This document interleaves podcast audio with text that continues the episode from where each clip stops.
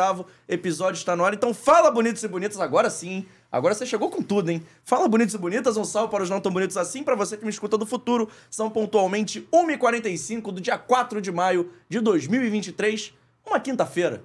Uma bela quinta-feira. E hoje temos aqui o prazer e a honra de receber dois convidados muito especiais que já já eu apresento. Mas antes você tem uma missão para ajudar esse canal, deixe que vos fala. Você vai se inscrever no canal, ativar o sininho da notificação, deixar o seu like e seu comentário e, claro, compartilhar com todo mundo, seja no WhatsApp, o Telegram voltou, então já pode compartilhar no Telegram. Você pode compartilhar no Instagram, no Twitter, no Facebook, não sei se você usa ainda. Enfim, no Orkut, se você tiver. Do qualquer jeito, meu irmão, compartilha, avisa pra geral que o Fora do Jogo está ao vivo com Cristiano Torreão e Flávio Bach. Talvez pela fisionomia, as pessoas ainda não saibam de quem se trata os nossos convidados. Quem é mais nerd de cinema, cinéfilo, É, conhece. É verdade. Mas se fizerem algumas vozes, com certeza vocês vão saber quem são. Então, senhores, mas antes de pedir, um boa tarde especial. Obrigado pelo carinho aqui com a gente no Fora do Jogo. Tudo bem? Boa tarde, JP. Obrigado pelo convite. Um prazer estar aqui com você para falar com o teu público, junto com o Flavinho, que é um grande amigo. Boa tarde, que, eu já, obrigado. que eu já agradeço aí que você fez o meio de campo, né? Foi camisa 10, deixou a gente na cara do gol. A gente convidou o Tonhão, ele falou, pô, vou levar um amigo meu. Trouxe aqui o Flávio, então obrigado. Boa tarde, boa tarde, JP, boa tarde, galera que tá aí ligadinha. É, o Cristiano Torreão é, é engraçado, né? É meu amigo e é meu ídolo, né? Na dublagem, tipo assim. Para, é o, para, é o para cara que isso. me ensinou a dublar. Sério? Sério. Ai, Sério. ai, não, De- Vou contar não. a história rapid- rapidamente. Cristiano, nó- nós nos conhecemos desde muito pequenos. Eu fiz catecismo com a irmã dele. Então, Ele assim, batia aqui. mas não continuou, não melhorou muito, não. É, era pequenininho. Continuou baixinho. E Cristiano, a gente fazia teatro, aí o Cristiano estava se formando na faculdade da cidade e me chamou para fazer a trilha sonora lá da peça dele lá, que é o espetáculo de formatura. Aí começamos a fazer as coisas juntos e ele começou a fazer dublagem, fazer o curso de dublagem, Isso. começou a enveredar pelo, por esse caminho da dublagem e ficava, Flávio, Flávio, Flávio. E eu falava assim, eu tinha medo. Aí ele me levou lá no curso dele, é, eu fiz uma aula, aí a gente juntou em casa toda a aparelhagem que nós tínhamos. Dois vídeos cassetes, um mixer de, do- do- do- da, da- da equipe de som que ele tinha. Uma Mas a equipe picape- de som de quê? De que de- fazia festa? DJ, É. DJ. Você era DJ? É, rapaz, isso aqui era. Você era DJ, Flávio DJ Bach? É, eu sou até hoje, né? Eu- Sério? É, ano passado a gente fez uma festa de Halloween da, da dublagem, eu comprei a aparelhagem toda de novo para poder tocar. Mas qual era o ritmo de ser especialista? Chegava lá na festa, pô, o Pô, set... Melody. Melody e Dance. Funk né? Melody? Mano, é aquelas Melody dancinhas dos anos 80, Que no isso? final dos anos 90. Porra, a gente tem até vídeo na internet. Né? Tem vídeo na internet da gente dançando. Dançando dança do passinho, cara. Mas, mas conte aí pro nosso público, que eu, como um bom DJ, a gente sempre tem que perguntar. Qual é aquela música que levanta a pista? Aquela que quando a festa tá meio parada, você toca essa, não tem jeito. Geral dança. E Spring Love do, do Steve B, eu acho que, que essa aí não tem igual. É. Não tem igual. Não tem igual. Acho que- que, principalmente naquela época. Não Naquela é essa época. daí que é usada até hoje como sample de funk? Sim, sim, Sim, sim, sim. É o Volt Mix. Aí a gente pegou esses equipamentos, aí até hoje eu eu moro no mesmo lugar e tem uma sala, tinha uma sala lá com uma televisão daquelas de tubo ainda, né? Aí a gente pegava a picape, usava o fone de ouvido como microfone.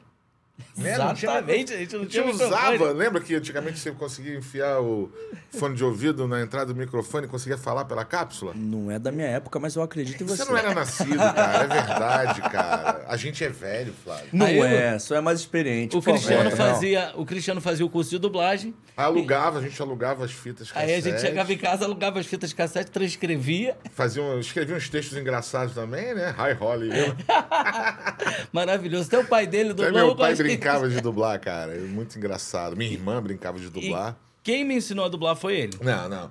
Não, aquilo ali você teve um primeiro contato. Acho que você foi dublar realmente quando a coisa, o bicho pegou na Herbert já, lá depois dos anos 2000. É, foi 2000, né, que você foi contratado, né? Um negócio Foi 2000, assim. foi 2000. 2000. Gabriela tinha nascido em 2000, minha filha, Gabriela, Bibica. Aninha, pra você não ficar também. Ah, você tá mandando um beijo pra Gabriela. Tá, então deixa É. eu mandar. Lulu, É. é Sofia. Aí, é isso aí. Aí, rapaz, esse cara entrou, a gente estava com novelas mexicanas, né, Herbert Richards, e eu estava na supervisão de elenco. Eu cheguei a, a ficar um tempo sendo supervisor de elenco da Herbert Richards. E a gente estava precisando de elenco, cara. Vozes novas, porque o SBT não queria repetir vozes, né? E aí eu virei pra esse cara e falei, cara, tá na hora, chega lá, pô, me procura lá, vai lá, vamos fazer um teste lá. Ele já tinha aquela base, bem base mesmo, bem básica, né? Uma coisinha besteira. E ele pegou firme mesmo. Acho que o grande professor dele foi o Ricardo Schnetzer, que ficava Na até primeira, horas... no primeiro teste que eu fiz, eu ganhei. É, ele fez um teste, uma novela mexicana, que ia ser dirigida pelo Ricardo Schnetzer, que é a nossa, nosso querido saudoso Tom Cruise, né? Então o Ricardo pegou o Flavinho pela mão e parece que ele que. que eu, eu, eu acho que talvez tenha sido o agente é, É, se você que não juntou tivesse- essas pessoas, mas. Enfim, o talento é dele, cara. O talento é dele. Mas se você não tivesse me encaminhado, É, mas me é- mostrado como é que funcionasse, talvez eu não estivesse aqui. Mas Aí- eu, eu acho que essa é uma ca- característica normal dos atores, né? Quando a gente é jovem, que a gente está fazendo várias coisas, teatro, tal, a gente está sempre indicando os amigos. Você acaba trabalhando com os amigos. E foi um caminho natural, na minha opinião. Assim, não, não me sinto responsável por nada, mas eu acho que o talento é seu, entendeu, mano? Mas obrigado, que bom. Aí. Vitola, vamos pegar o nosso vídeo então e mandar pra eles. Vai que, vai que eles têm algum potencial. Aqui, a gente tava conversando aqui em off, né? Trabalhos de graduação. Uma vez a gente dublou Shrek. Eu e meu produtor, Vitor Vitor. Vitor Vitor era a voz principal da parada? Eu não lembro. Vou, vou caçar isso daí e vou mandar pra vocês Ó, depois. rapaz. Não, é, é meio tosco, mas é um tosco Não, engraçado, juro. é, o importante é brincar. A gente riu. É Se a legal. gente riu, valeu a pena. Com É certeza. legal. Mas aqui nesse programa a gente tem uma tradição que hoje foi atropelado, que é o seguinte, eu quero saber quem são vocês fora do jogo, fora da dublagem, quem é o Torreão, quem é o Flávio. Contem aí pra gente. Então, eu sou um apaixonado por futebol desde jovem. Eu, eu acho que eu, eu gostaria de ter sido jogador de fute- de futebol. Eu, eu jogava bem. Eu tentei, mas eh, não tive tantas oportunidades de, de, de, de seguir. Jogava bem, era, fazia gol. Era centroavantão. Eu era meio, meio esquerda, meio esquerda. Eu sou canhoto. Canhoto ou joga bem ou não joga bem, né? Pô, Então, mas todo canhoto dizem que é craque. quando joga bola. Quando não joga, você bate com a perna, a bola vai. Você mira lá, a bola vai aqui, né? Então, assim. É o olho azul, gente feia? É, é, não sei, cara. Eu sei que Barraco eu era canhoto. Eu sou canhoto. Eu batia falta bem e tal. Eu cheguei a ser bicampeão de futebol de areia com 17, 18 anos, lá no Farol de Santo Tomé, que é litoral de Campos. Meu, meu pai tem uma casa lá e a gente ia passar férias, ficar dois meses, são professores. Então a gente tinha aqueles dois meses de férias que a gente ia pra lá. E eu sempre, todo ano, disputava o campeonato lá no time de futebol de areia. Cheguei a ser bicampeão, mas não segui carreira. Fui pra área artística mesmo, enfim. É, mas sou um cara que, que cheguei a meio século, no último dia 30. Tô feliz com isso, pô, que bom. E veio comemorar E- aqui no Fora do Jogo. E vim comemorar aqui no Fora Que do, do programão Jogo com que você arrumou, Pô, hein? Maneiro, Pô. cara, maneiro. mas, mas sou um cara normal, ator, amo dublar, amo atuar em todas as frentes possíveis, seja teatro, seja cinema, seja televisão. Já fiz muita coisa de televisão. Tô para estrear um filme aí em outubro, talvez. Acho Já que tá pode pra contar o outubro. projeto? É, tô no filme do Mussum, cara, na, na- na homenagem do. Mussum, Mussum Filmes, né? Tô ansioso aí pra, pra, pra- pra chegar. Eu não quero contar ainda o personagem porque é surpresa, mas, Ah, mas quando lançar o filme, então mas você volta quando aqui pra lançar contar, o hein? filme, eu, eu volto aqui pra contar. Então tá fechado. E você, Flávio Bate? Quem é Flávio Bate? Conte pra gente. Eu acho que eu sou, acho que mil pessoas em uma, né? Assim, eu sempre fui muito sozinho, né? Desde de cedo, moro, moro sozinho, acabei perdendo meu pai muito cedo e tal. E sempre tive que me virar de todas as formas. Sempre fui ator, desde pequeno, sempre fui ator. Sempre trabalhei com teatro. Conheci a dublagem depois de velho, mas eu sempre trabalhei com teatro. Já vendi calcinha, já vendi bijuteria, já vendi perfume, fiz de tudo. Sou do carnaval também. Eu sou compositor de samba. É, trabalho com coreografia de escola de samba, com direção de ala, sou locutor de escola de samba, já, já fiz de tudo. Além de flamenguista, que as pessoas dizem que eu sou um flamenguista doente, assim. Eu, Não, eu não costumo acho. dizer que não sou, eu sou muito saudável, graças a Deus. E assim, eu frequento o Maracanã desde muito pequeno, desde. Não, desde... não, não precisa chegar pra frente, não. Pode puxar o microfone mesmo. Ah, tá. Aí ficou 10 de 10. Torreão também, se puder puxar um pouquinho. Frequento o Maracanã desde 1980. É, Tenho tatuagem do Flamengo, uso tudo do Flamengo. É, As pessoas falam que quando eu não tô com roupa do Flamengo, alguma coisa tá estranha na vida. Normal, né? E Normal. ele diz que é saudável. É saudável. Uma relação tranquila, uma relação de paz. É, quase botei o nome das Não, mas minhas eu filhas acho de que é Flamengo. bonito. É. Ela seria Flamenga e Menguinha. A dupla. É. Ele me falou, Não. eu convenci ele. Falei, não, cara. E posso contar uma tristeza? Pode. A minha filha mais velha, que foi a, meu, a vida inteira comigo no Maracanã, agora é tricolor. Por quê? Porque o Fluminense rouba todos, todos os. rouba jogador do Vasco, rouba filho dos outros. Fluminense Eu é uma não sei desgraça. o que, que houve. Mas O que namorado dela, o namorado é flamenguista, eu sou flamenguista. E ela me pintou com a camisa do Fluminense e disse que era Fluminense. E agora. você deixou isso acontecer? Cara, eu- sabe. a- Você se foi fo- democrático a esse ponto? Não, tem que Se ser. fosse um menino que fosse comigo até hoje no Maracanã, ele ia ser jogado lá de cima da arquibancada. Não, Mas não, como não é ela, ela não vai Cara, mais. isso é crime. eu sei, eu sei. Tô brincando. Mas ela não vai mais a Maracanã, eu não vejo ela assistindo o jogo. Então, pra mim, acabou não, não fazendo muita diferença. Mas a mais nova tá lá comigo, Flamengo. Que Pelo isso. amor de Deus. Você não obrigou ela, não, né? Não, não. Foi por livre só- espontânea Sim, vontade. eu dou 30 camisas por mês, assim. Ah, você gasta um dinheiro pra manter essa Sim, fé. é, Boa. é copo, é, é chaveiro, é tudo, mochila. Ó, mas de tudo que você me falou, tem uma história que me chamou a atenção e ela chamou a atenção do público. Vendedor de calcinha? Como assim? Sim, é, eu tenho. Rinode, Emway. É, como é que é? Cristiano Como é que é? O cara do marketing, marketing multinível é ele. Herbalife? Não é Herbalife, Não, não. Herbalife eu não fiz, não. Não, Herbalife ela era não uma não. bebida, como é que era? Noni. Noni. O cara vendia Noni. E me fez entrar. Não, vamos vender Noni. Eu, tá, compra cinco garrafas. Eu, tá, vende aí. Como? É horrível esse negócio. Beba um cálice por dia e viva até os 100 anos, Você é empreendedor a esse ponto, Flávio Sou, Bate? sou. Nesse momento, inclusive, vendo maquiagens também pra ajudar um. Mas eu, eu sempre pego pra ajudar as pessoas. Tem uma amiga da minha filha que precisa pagar a faculdade e faz brownie. Eu pego o brownie e levo, levo pelos estúdios e vendo pra ajudar ela. E eu sempre meto a mão pra fazer. É Pô, que maneiro. E calcinha é a minha família de Friburgo. Eu tenho família em Friburgo. Sim. Então o pessoal lá, lá trabalha com Caraca, calcinha eu tomei desde. um susto. Quando ele falou minha família, eu falei, minha família usa calcinha. Eu. Desde que Eu nasci, um desde que nasci, eu uso calcinha. Aí O teve que uma... não tem problema algum. É, Isso vai virar um corte. Flávio Bate diz, desde criança eu uso calcinha. É Tô normal. ferrado. Mas aí, uma época de aperto, época de, de, de baixa no teatro, acho que foi por volta de 1995. Aí eu fui lá, falei com meu primo, falei com a minha tia, falei, preciso vender calcinha. Eles me deram, uma- eu entrei, eu ia na UERJ, na sala da diretoria, e vendia calcinha pra todo mundo. Depois eu fui trabalhar numa loja. Mas as vendas eram boas assim? Sim, Cara. porque eu já conhecia o material. Então, assim, eu sabia o que eu tava vendendo, não era um. Ah, Usava, isso aqui. obviamente. Conhecia.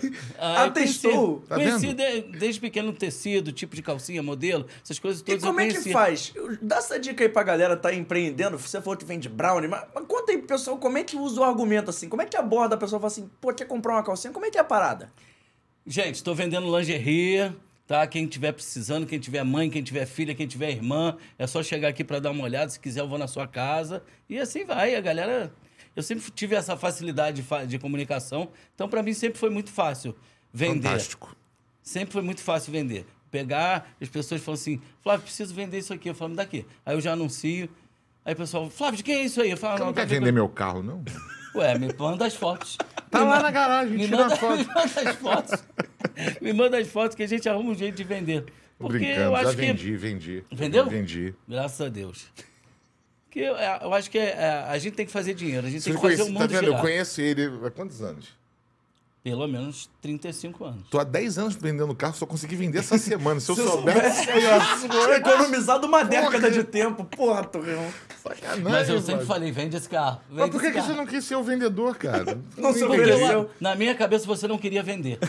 Não, eu queria, queria, queria, sim. Na minha Você é cabeça- aquele apegado que fala assim, pô, quero, quero vender, mas fica assim, vou ver, já já o anuncio. Não, brother. Não, é porque é o seguinte, eu. eu é até a história meio chata, né? A gente sofreu um assalto, a mão armada e tal, e levaram meu merda. carro, eu tinha car system. Ih, fiz propaganda aí dos caras. Ah. Mas recuperei o carro com car system, mas fiquei com trauma de dirigir. E aí ele ficou na garagem um tempo parado, descarregou bateria, aquelas coisas.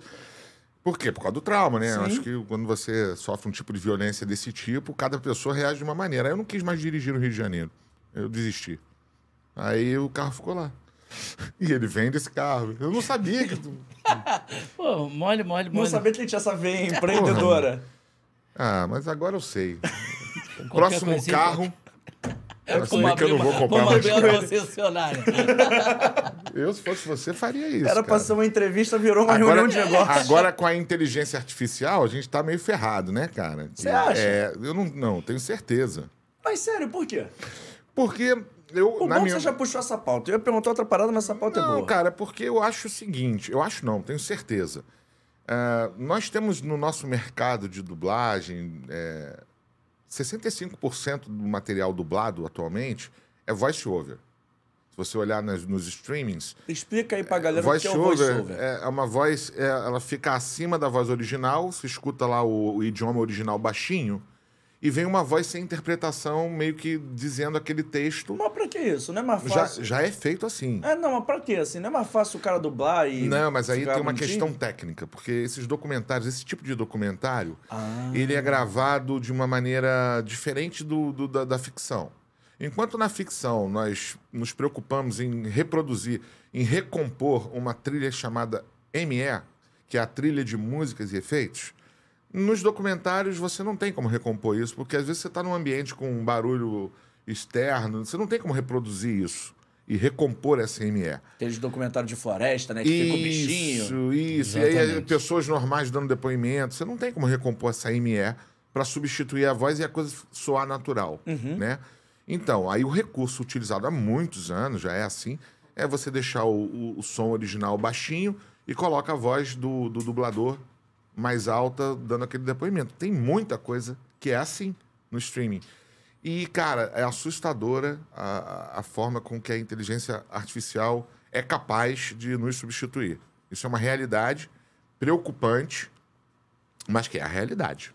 Mas ela substitui nesses documentários. A ficção ainda não é. Não, não, Não é é- na moral, ainda né? falta muita coisa para evoluir a questão da interpretação. Uhum. Como o voice-over, ele, ele- quando a gente vai fazer, eles pedem para a gente anular a interpretação, já é uma tradição. Você vai fazer voice-over, você anula a interpretação, você dá aquele texto aí da maneira mais branca possível, né, Flavinho? Exatamente.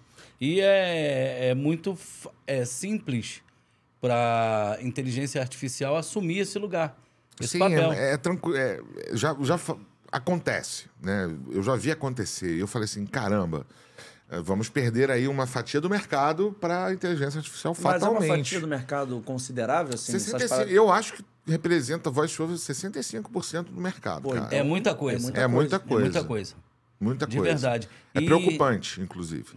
E, infelizmente, as pessoas não estão se ligando que a dublagem em si, ela tem um número de, de, de pessoas que dependem da dublagem, que não é só o dublador, né? É uma equipe muito grande por trás que a gente tem tradutor, tem esquemista, tem a pessoa do cafezinho, atendente telefone, pessoal do financeiro, e essa galera toda vai acabar perdendo seus empregos por conta da, da inteligência artificial.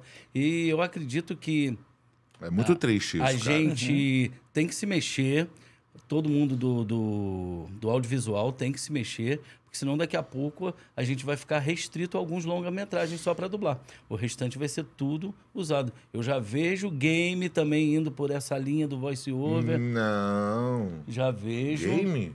Game e. Mas o game depende da interpretação, cara. É, é difícil. A inteligência artificial ainda não interpreta ainda como a gente faz. Eu acho que essa- esse é o grande distanciamento que existe entre, entre ela e o nosso talento, sacou? Eu acho que isso a gente ainda mantém. Dos games, dos longas para cinema, Não, do- longas, do- do- das ficções em geral, eu acho que a gente consegue manter ainda por um bom tempo. Mas a coisa está evoluindo demais e, e é isso, é evolução tecnológica. Contra, contra isso vai ser difícil lutar. E esses documentários, assim, eu vou fazer uma pergunta muito particular, vocês não precisam falar a editora, enfim, quem produziu o documentário. Mas esses documentários de voice-over, já teve um que vocês falaram assim, caraca, esse é muito chato. Porque, pô, esses documentários normalmente tem uma parada meio abstrata. É vida animal, é, vida do Ah. ser humano, é uma parada que interessa um nicho muito específico. Tem uma parada que vocês fizeram e falaram assim, caraca, isso é muito fora da minha praia, ninguém vai assistir. Vocês ficaram assim, meu Deus, conta lá A dentro. gente já dublou muita coisa que a gente acha que ninguém vai assistir. E pior que as pessoas assistem, É, brother. tem sempre alguém que vai assistir. Mas Agora, qual foi a é- parada assim mais off do, do mundo de vocês que vocês dublaram? Falaram assim, de, de documentário mesmo.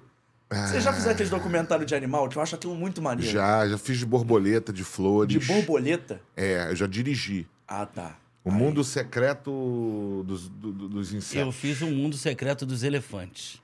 O mundo secreto dos insetos eu fiz a direção. Quem narrava era o Jorge Vasconcelos. Muito bem, por sinal. É uma parada que fica, tipo assim, no início, né? Aqui, na savana, vendo. Exatamente. Vai ser muito maneiro, cara. É, narrando todo, tudo que o bichinho tá fazendo ali na tela, o narrador vem. Aí entra um barulhinho do bicho, pô. Sim. Eu acho muito educativo, cara. É educativo. Eu não acho ruim, não. Não, não é Eu, ruim. eu é acho muito específico. assustador em algumas coisas as pessoas terem aquela fixação, tipo os ali- aligatores, né? Como a gente é obrigado a falar. E é até interessante eu falar sobre isso, porque na época que chegou a primeira série, eu trabalho muito com um canal específico de documentários. E veio essa coisa dos aligatores. Então, três dubladores se recusaram a dublar. Por que porque não queriam falar os aligatores. Aí eu liguei para a Academia Brasileira de Letras para saber se realmente poderia ser usado e foi garantido para mim que existem várias espécies de, de répteis desse estilo no, nos Estados Unidos e que um deles realmente é o aligator e que é para falar aligator, porque jacaré é uma coisa, crocodilo é outra coisa e aligatores são outras coisas. Então a gente Mas aportuguesou o nome? aportuguesou. Ah, mas agora eu vou te colocar numa dividida, agora eu vou te ferrar. Qual a diferença entre um jacaré, um crocodilo e um aligator? Eu não procurei saber, não. eu respeitei, eu respeitei a Academia Brasileira de Letras. Mas um dos dubladores se recusou e não fez a série. Ó, o nosso Abner, que, é, que é- também é nerd, né? O Abner? jacaré eu sei é a Falou que é a diferença. da cabeça, que é o formato da cabeça. Não, é o, o jacaré é da daquela marca. Lacoste. Lacoste. o crocodilo vi- vi- vive no rio, o aligator faz teatro. Ele é aligator. Chega, gente, chega. Chega, tô indo. Porra, cara, sensacional, cara. Uma explicação É perfeita. porra, explicação Fora original. Boa, obrigado. Boa. Ganhei até vinheta, gostei. Uma explicação Aligator fundada. foi Uhum. ótimo, mas tranquilo. É porque né, faz teatro. Porra, mas, mas realmente, mas, mas esses, esses documentários é engraçado, assim, que eu imagino pra dublar, você chega lá e você tem que explicar. Você acaba aprendendo sobre a vida do aligator. Sim, você aprende muita Sim. coisa, muita coisa. Mas o que eu mais me amarro nesses documentários é na hora de você estar fazendo, tipo assim, um elefante, um leão. Ele vai lá e ele vai atacar outro bicho. Aí, pô, fica aquele momento de tensão, entra uma trilha de tensão, do nada ele abocanha o bicho. Aquilo é maneiro demais. Fala a verdade. É o ponto alto do. É o ponto Sim, alto sim. Ele deve gostar de filme de terror também. Não, fiz terror, eu tenho medo. Ah, tá. Tenho pavor. Odeio levar susto. Eu também. Odeio levar susto. Adoro Susto- dar susto nos outros, mas Susto não é entretenimento. Susto não é, não, não é comigo. Ele, ele, ele, ele também adora pintar os outros quando estão dormindo. Sabe? Gente, eu, eu era muito, eu era muito ruim. Eu era, eu era uma criança muito, muito doida. Várias vezes na casa desse Esse sujeito, cara dormiu eu na minha acordava, casa uma vez. Eu pintei ele com tinta de parede. pintou minhas unhas do pé com tinta de parede, tava pintando a rua, rua pra Copa. Aí a gente terminou de pintar três horas da manhã, todo mundo cansado. Aí sabe aquilo quando você deita, que você vai encostar, que você apaga? Nessa hora, Eu era vinha não Flávio Bate com nunca. pincel, pintava mascote, pintava a mim, pintava Meu todo irmão. pintava o Frito, que era o irmão dele. Porra. Cara, eu não dormia nunca, então eu perturbava o mundo. Isso era um atentado doente. Tanto que o grupo lá do bairro se chama A Culpa é do Gordo. Exatamente. A culpa é do gordo porque Quem é o gordo? tem o gordo. Só É fazia Flávio. M. Só fazia M. Ó, eu tô. A gente tá falando aí de dublagem, já já. Não, vou fazer essa. Não, primeiro eu vou perguntar. E aí eu acho que até um, um serviço a gente pode fazer aqui nesse podcast, que é o seguinte: tem uma galera jovem que assiste a gente, é um público Sim. maneiro. E deve ter uma galera que se interessa por dublagem, não só pra assistir, mas também pra trabalhar com isso. O que, que o cara precisa ter pra ser dublador? Vocês puderem até olhar pra tela câmera pra explicar. Que o cara pode pesquisar no Google, pode, mas um vídeo com dois dubladores experientes, eu acho mais legal pro cara aprender o que, que ele precisa pra ser um dublador. Bom, cara, é. Primeiro ele tem que torcer para a inteligência artificial não acabar com o nosso trabalho. Segundo, ele tem que buscar uma formação teatral, aprender a interpretar, né? Porque quando a gente fala de dublagem, ah, dublou, o cara dublou o filme ali, cara. É, é- é- dublou, beleza. A gente pegou a interpretação do cara que estava num outro idioma, entendeu o que ele quis dizer com aquilo e pá, interpretou na nossa língua, no nosso idioma, com adaptação de texto bem feita e tal. Mas pra gente chegar nisso, cara, a gente tem que ter uma base de interpretação. Porque a gente ali não tá. Quando a gente vai dublar, a gente não tá criando nada novo. A gente está fazendo uma versão de uma coisa já pronta. E aí a gente vai empre- emprestar o que? A nossa interpretação, por isso que nós somos intérpretes. Nós somos intérpretes porque a gente vai interpretar exatamente da forma que o cara no original fez. Então o caminho é buscar sua profissionalização como ator, e isso implica estudar muito teatro, estudar técnicas de interpretação, os grandes teatrólogos, né? E buscar uma base no teatro para depois aprender essa técnica específica, porque é uma técnica, cara. No teatro você desenvolve o seu tempo dramático, concorda? Você vai criar uma personagem, né, Flavinho? Aí você vai lá ensaiar, você ensaia, tudo que você diz é no seu tempo, de acordo com a sua composição física, a sua postura como ator, o- você usa o corpo no teatro. Na dublagem é a sua voz e você tem que fazer exatamente o que já está feito. Então, tira você, como ator, da zona de conforto, porque não é o teu tempo dramático que está ali. Quando eu vou dublar o DiCaprio, por exemplo, é o tempo dramático dele. Se ele falar rápido, eu tenho que falar rápido igual a ele. Entendeu? E se ele falar devagar? Eu tenho que falar devagar. Então, assim, eu tenho que interpretar igual o cara. Pra tentar justamente. é, pô, eu não sei explicar, mas é isso, né, Flavinho? É exatamente isso. Eu- Eu acho que a, a- a- você precisa da base teatral. Não adianta. A interpretação é, é, o fundamental. A interpretação, você precisa de uma base de interpretação. Uma base teatral, sou com. Ah, o cara tem que fazer teatro obrigatoriamente. Não acho que ele tem que fazer teatro obrigatoriamente, até porque são duas linguagens. Ele tem que fazer um curso de interpretação, aprender a interpretar. Porque o teatro difere da dublagem. Lembra quanto tempo a gente demorou para perder o tom teatral? Sim, eu sofri muito com isso. O tom teatral, ele atrapalha o dublador, porque é outra coisa. O tom, o tom da dublagem é muito mais televisivo. É aqui, é aqui, ó. Esse tom aqui. Falar com você nesse tom aqui, baixinho. Mas esse tom é também é bom pro documentário, né? Cara, não, esse tom é bom para você fazer qualquer é coisa, base, cara. É a base de tudo na dublagem. É a naturalidade. A gente busca na dublagem, a gente tem que buscar a naturalidade do ator na tela. E a Isso interpretação é, o- é a base. Eu acho que quem quer ser dublador tem que fazer curso de interpretação. Que quando a gente sai, sai do teatro, a gente sai muito grande, né? Sai super interpretações, que é, é valorizar o texto. Tem uma frase que ele utilizava muito, que eu, eu utilizo até hoje, que é não valorize a espinha do bacalhau, você só come a carne. Então, tipo assim, não vem. O cara tá falando aqui, você tem que falar aqui com ele. Então, a técnica da dublagem é completamente diferente da do teatro. Mas se você não tiver a inter- a interpretação do teatro, você não consegue dublar. E isso eu só aprendi dublando. Eu só Exatamente. aprendi dublando. Tomei muita surra. É, o Flávio, ele, ele, ele foi num processo de aprendizado mesmo na prática, brother. Foi pauleira. Tira o ovo da boca. Porra, tu lembra disso? Eu enchi o saco dele. Porque o Flávio... Você viu quando ele deu bom dia aqui? Boa tarde? Ele, boa tarde, eu sou o Flávio Bach, beleza e tal. Eu, Flávio, tira o ovo da boca, mano. Fala normal. Porque Pra não eu- precisa botar essa voz. Você não precisa ter essa voz pra, Para eu sair disso foi muito, di- muito complicado para mim. Para eu entender esse processo. Que não com- precisava ter essa e voz. que o microfone amplifica a tua voz por si só. Você não precisa.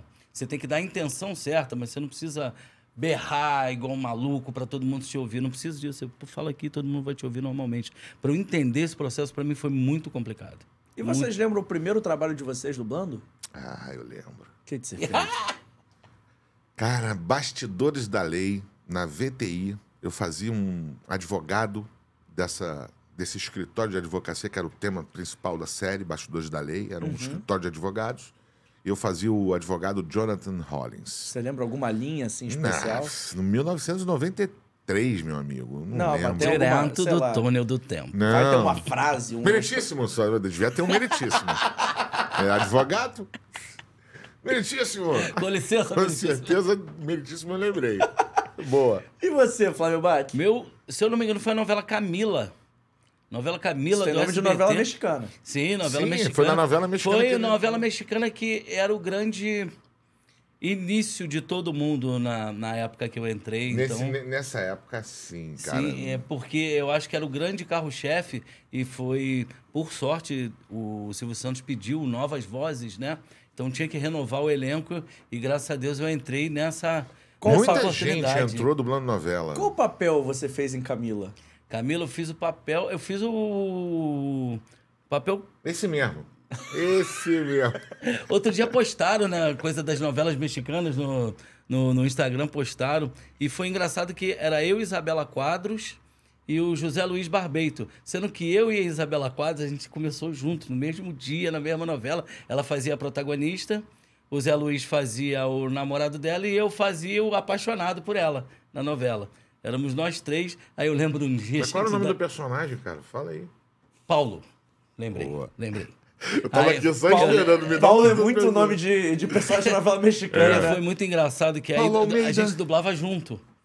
A gente dublava junto, aí teve um dia que o Zé Luiz pegou o Ricardo e falou assim: não me escala mais com eles, não. Vocês eram atentados? Não, A cara. gente errava começando muito, a gente aí. tava começando. Errava. Aí um dublador experiente, que o Zé era já um macaco Muito, velho, muito, muito. acaba, acabava tudo bem, ele ficava recebendo, né? Sim. Recebeu atraso, mas ele não queria, ele queria fazer Ele logo queria dele e ir embora, embora, ele brother. queria ir embora? Tem família, né? Teria. Aí depois eu, eu falei assim: Zé, você lembra que você fez isso comigo? Ele. Pior que não. "Ah, desculpa, eu nem lembro. que eu só queria ir pra casa. É. É porque ia até uma hora da manhã, cara. Esse cara ficava lá isso? fazendo Sim, até uma hora sim, da sim, manhã, sim. mano. E na época eu apresentava muito, muito baile de 15 anos, essas coisas. Quase perdia sempre porque eu estava sempre na Herbert. Por que, que o Ricardo? O Ricardo entendeu que como a gente estava começando e ficava muito nervoso ainda na bancada, ele deixava a gente sempre para os últimos horários.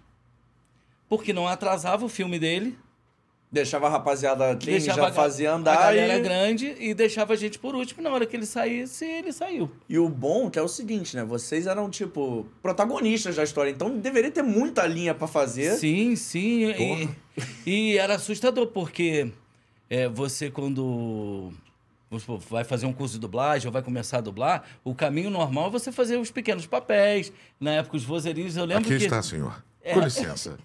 Exatamente. E é, você pega logo um, um personagem muito grande, como foi meu caso e da Isabela, a gente teve que aprender. Não teve jeito. A gente teve que aprender fazendo. Eu, eu só ia lá. E aí, Ricardo, como é que tá ele? Porra. Porra, tá difícil, mas vai sair, vai sair. Flavinho!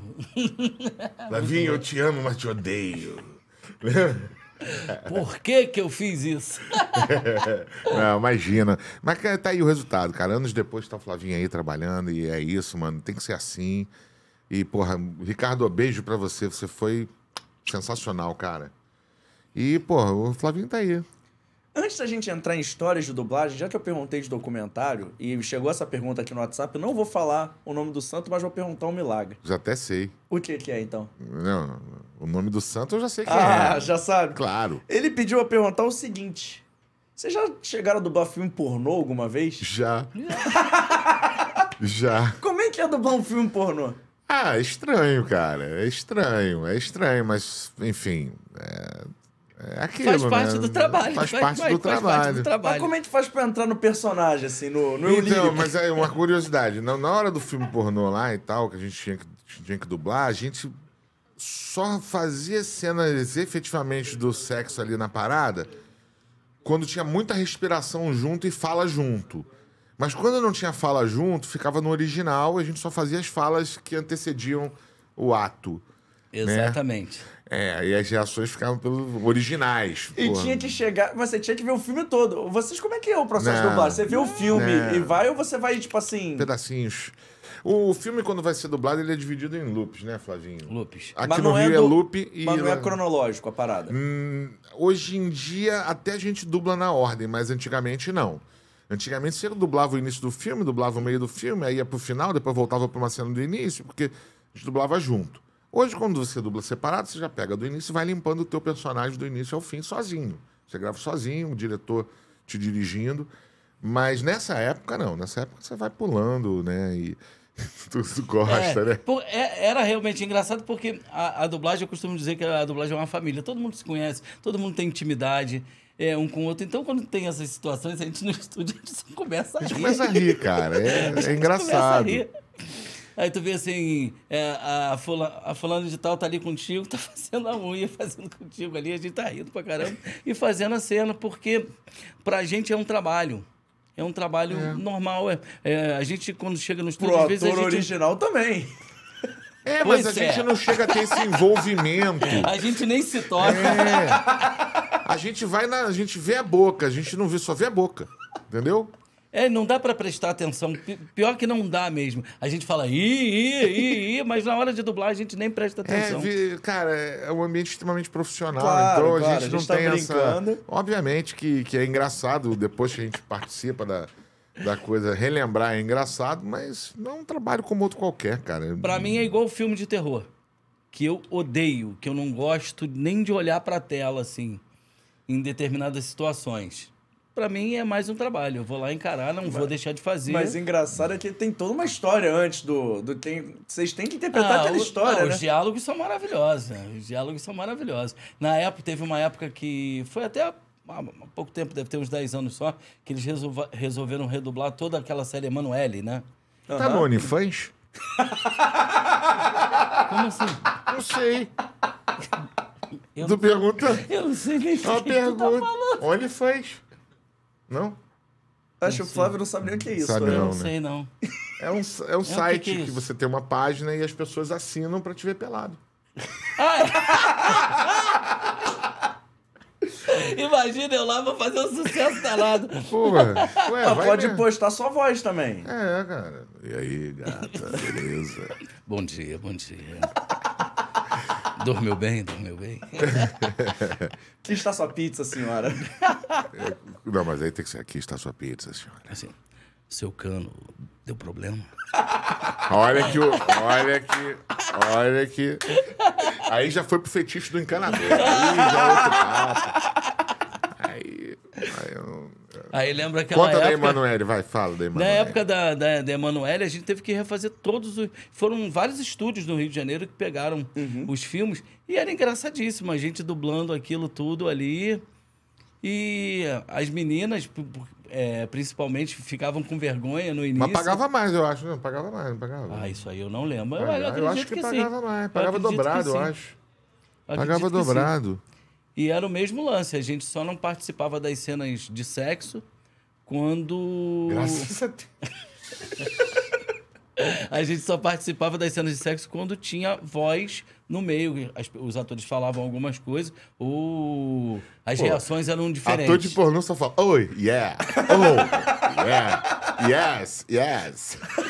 E a gente tem que falar sim, sim, não via na tradução, sim, eu não, não vou falar sim. sim, isso. É, o tradutor botava lá, sim, oh yeah, ou sim. Imagina dublado, ou sim. Não ia dar O certo. dublador, o dublador tem um. Como eu posso dizer? Mas ele pode mudar o texto, tipo assim, eventualmente, Pode. adicionar uma parada. Nesse caso aí é mais do que válido. Quando você vê que a dublagem tá nada com nada, você lá. O Sim, texto, você é chegar. e- fundamental, é buscar a naturalidade da Claro. coisa. Né? Como é que você faria o sim, no caso? Fala aí pra ele. aí. Pô, agora tu me pegou, cara. Eu tenho que ver a cena. Não, vamos lá, a sentir. cena é essa aqui. Oh, yeah. Vai. Ah, eu ia botar algumas palavras ali, eu ia mudar, eu ia falar o nome da atriz, eu ia falar Você alguma botaria coisa. yeah, yeah, yeah, pegadinha do malandro. A gente- mas a gente sempre muda. As É, reações que gênero são seria isso. Isso, vai, isso, yeah, yeah, isso. Botaria alguma coisa nesse É, não sentido, para, entendeu? vem cá, esse tipo de coisa. É, Que momento, hein? Deve ser difícil fazer isso. cara, é, é- Tudo, dublar é difícil, JP. Sim. Dublar é muito difícil, eu falo isso pra todo mundo. Dublar. Dublar é difícil. Mas nesse caso deve ser mais. Pra, pra iniciante deve ser quase impossível. Por quê? Porque, além de tudo, tem o nervosismo da pessoa de estar ali naquelas primeiras, naqueles primeiros momentos. Não vai ter a. A, a coisa que a gente já está na nossa alma de mudar o texto. A gente já vai lendo o texto já vai mudando o texto todo. Isso aqui eu não falo, isso aqui tá feio, isso aqui a gente já vai ensaiando, já pensando no que a gente vai trocar. O iniciante não tem. Ele parece que ele tem medo. Ele tem medo. Ele vê o texto e acha que aquilo é uma regra. Exatamente. E, na verdade, aquilo ali é, é, é o que diz o texto. As- Muitas vezes a tradução ajuda, algumas vezes a tradução não tá tão boa, tá muito literal, então você tem que ir obriga obrigatória. Aquilo dali de vez em quando é um guia, tipo assim. É, É um mais roteiro, ou né? menos- Não, o roteiro. É, então, a mas a- tradução. eu digo, não é uma regra, é mais ou menos um guia do que tá contido naquilo dali, você tem que. Não, não, não. Tô falando do texto mesmo, Então, da fala. é, mas até o texto mesmo, assim, que quando o cara escreveu, traduziu, de vez em quando ou tá muito literal, ou tá meio. É, não, tem Você que mais ou menos adaptar. tem que pegar a ideia, a essência daquilo dali e fazer do seu jeito, porque senão. Não, você tem que manter. A, é, é. A forma de falar é, é que, às vezes, quando o tradutor escreve, ela não é a forma mais natural de se falar. A escrita, às vezes, não é. Não fica natural falada. Sim. A gente não falaria conforme ele está escrito, entendeu? Então, é, eu costumo dizer jogar o texto fora, né? Joga o texto fora. você tira essa importância do texto. Você só pega a essência do tá ali e vai fazendo o seu vê jeito. o que o ator tá fazendo ali, vai no tom dele e, e não precisa falar, eu estou aqui por você, querida. Estou aqui por eu estou aqui por você, querida. Olha só, é diferente. Eu estou por, aqui por você. Aí o cara fala, eu estou. Eu tô, eu tô aqui com você, cara. Fica, fica tranquilo. Aí lá na tradução tá, eu estou aqui com você, mano. Fica tranquilo. Aí às vezes o fica tranquilo fica grande. Eu, eu tô aqui com você, relaxa. Aí você, entendeu? Você vai adaptando. Você, vai pega a essência e vai, você vai encaixando. pega- você A pega- gente não pode mudar a história. Sim. É. Mas a forma como ela é contada, deixando mais é, versão mesmo, versão brasileira, a gente tem, tem Chama mais na liberdade. boca, né? Até porque, dizer- até porque, senão. Aí a gente tá falando de inteligência artificial agora há pouco, só a te- inteligência artificial faz, né? Que aí é nada mais nada menos que ler o texto. Porque a parada de interpretar é vocês que dão esse molho. É, é, mas é o que, o que, bom, o que me assusta na inteligência artificial, vou te dizer o que, que é, é porque os caras estão conseguindo clonar as vozes dos atores Uhum. e colocar em português, em vários idiomas. Eu E vi isso com e- cantor, e cara. com naturalidade. Você já viu o cara que canta em inglês cantando uma música em português? Ou o cara que canta em português cantando uma música em inglês? Eu já vi. De vez em quando aparece meu TikTok, é loucura. Isso é É, assustador. então, mas esse- então, se consegue cantar, consegue afinar. Se Uhum. consegue afinar, consegue encontrar o tom. Tu tá ligado na gravidade disso? E, e tudo. E, e o que, que tem a ver com a interpretação? Porque a, a interpretação nós brincamos o tempo inteiro com tom.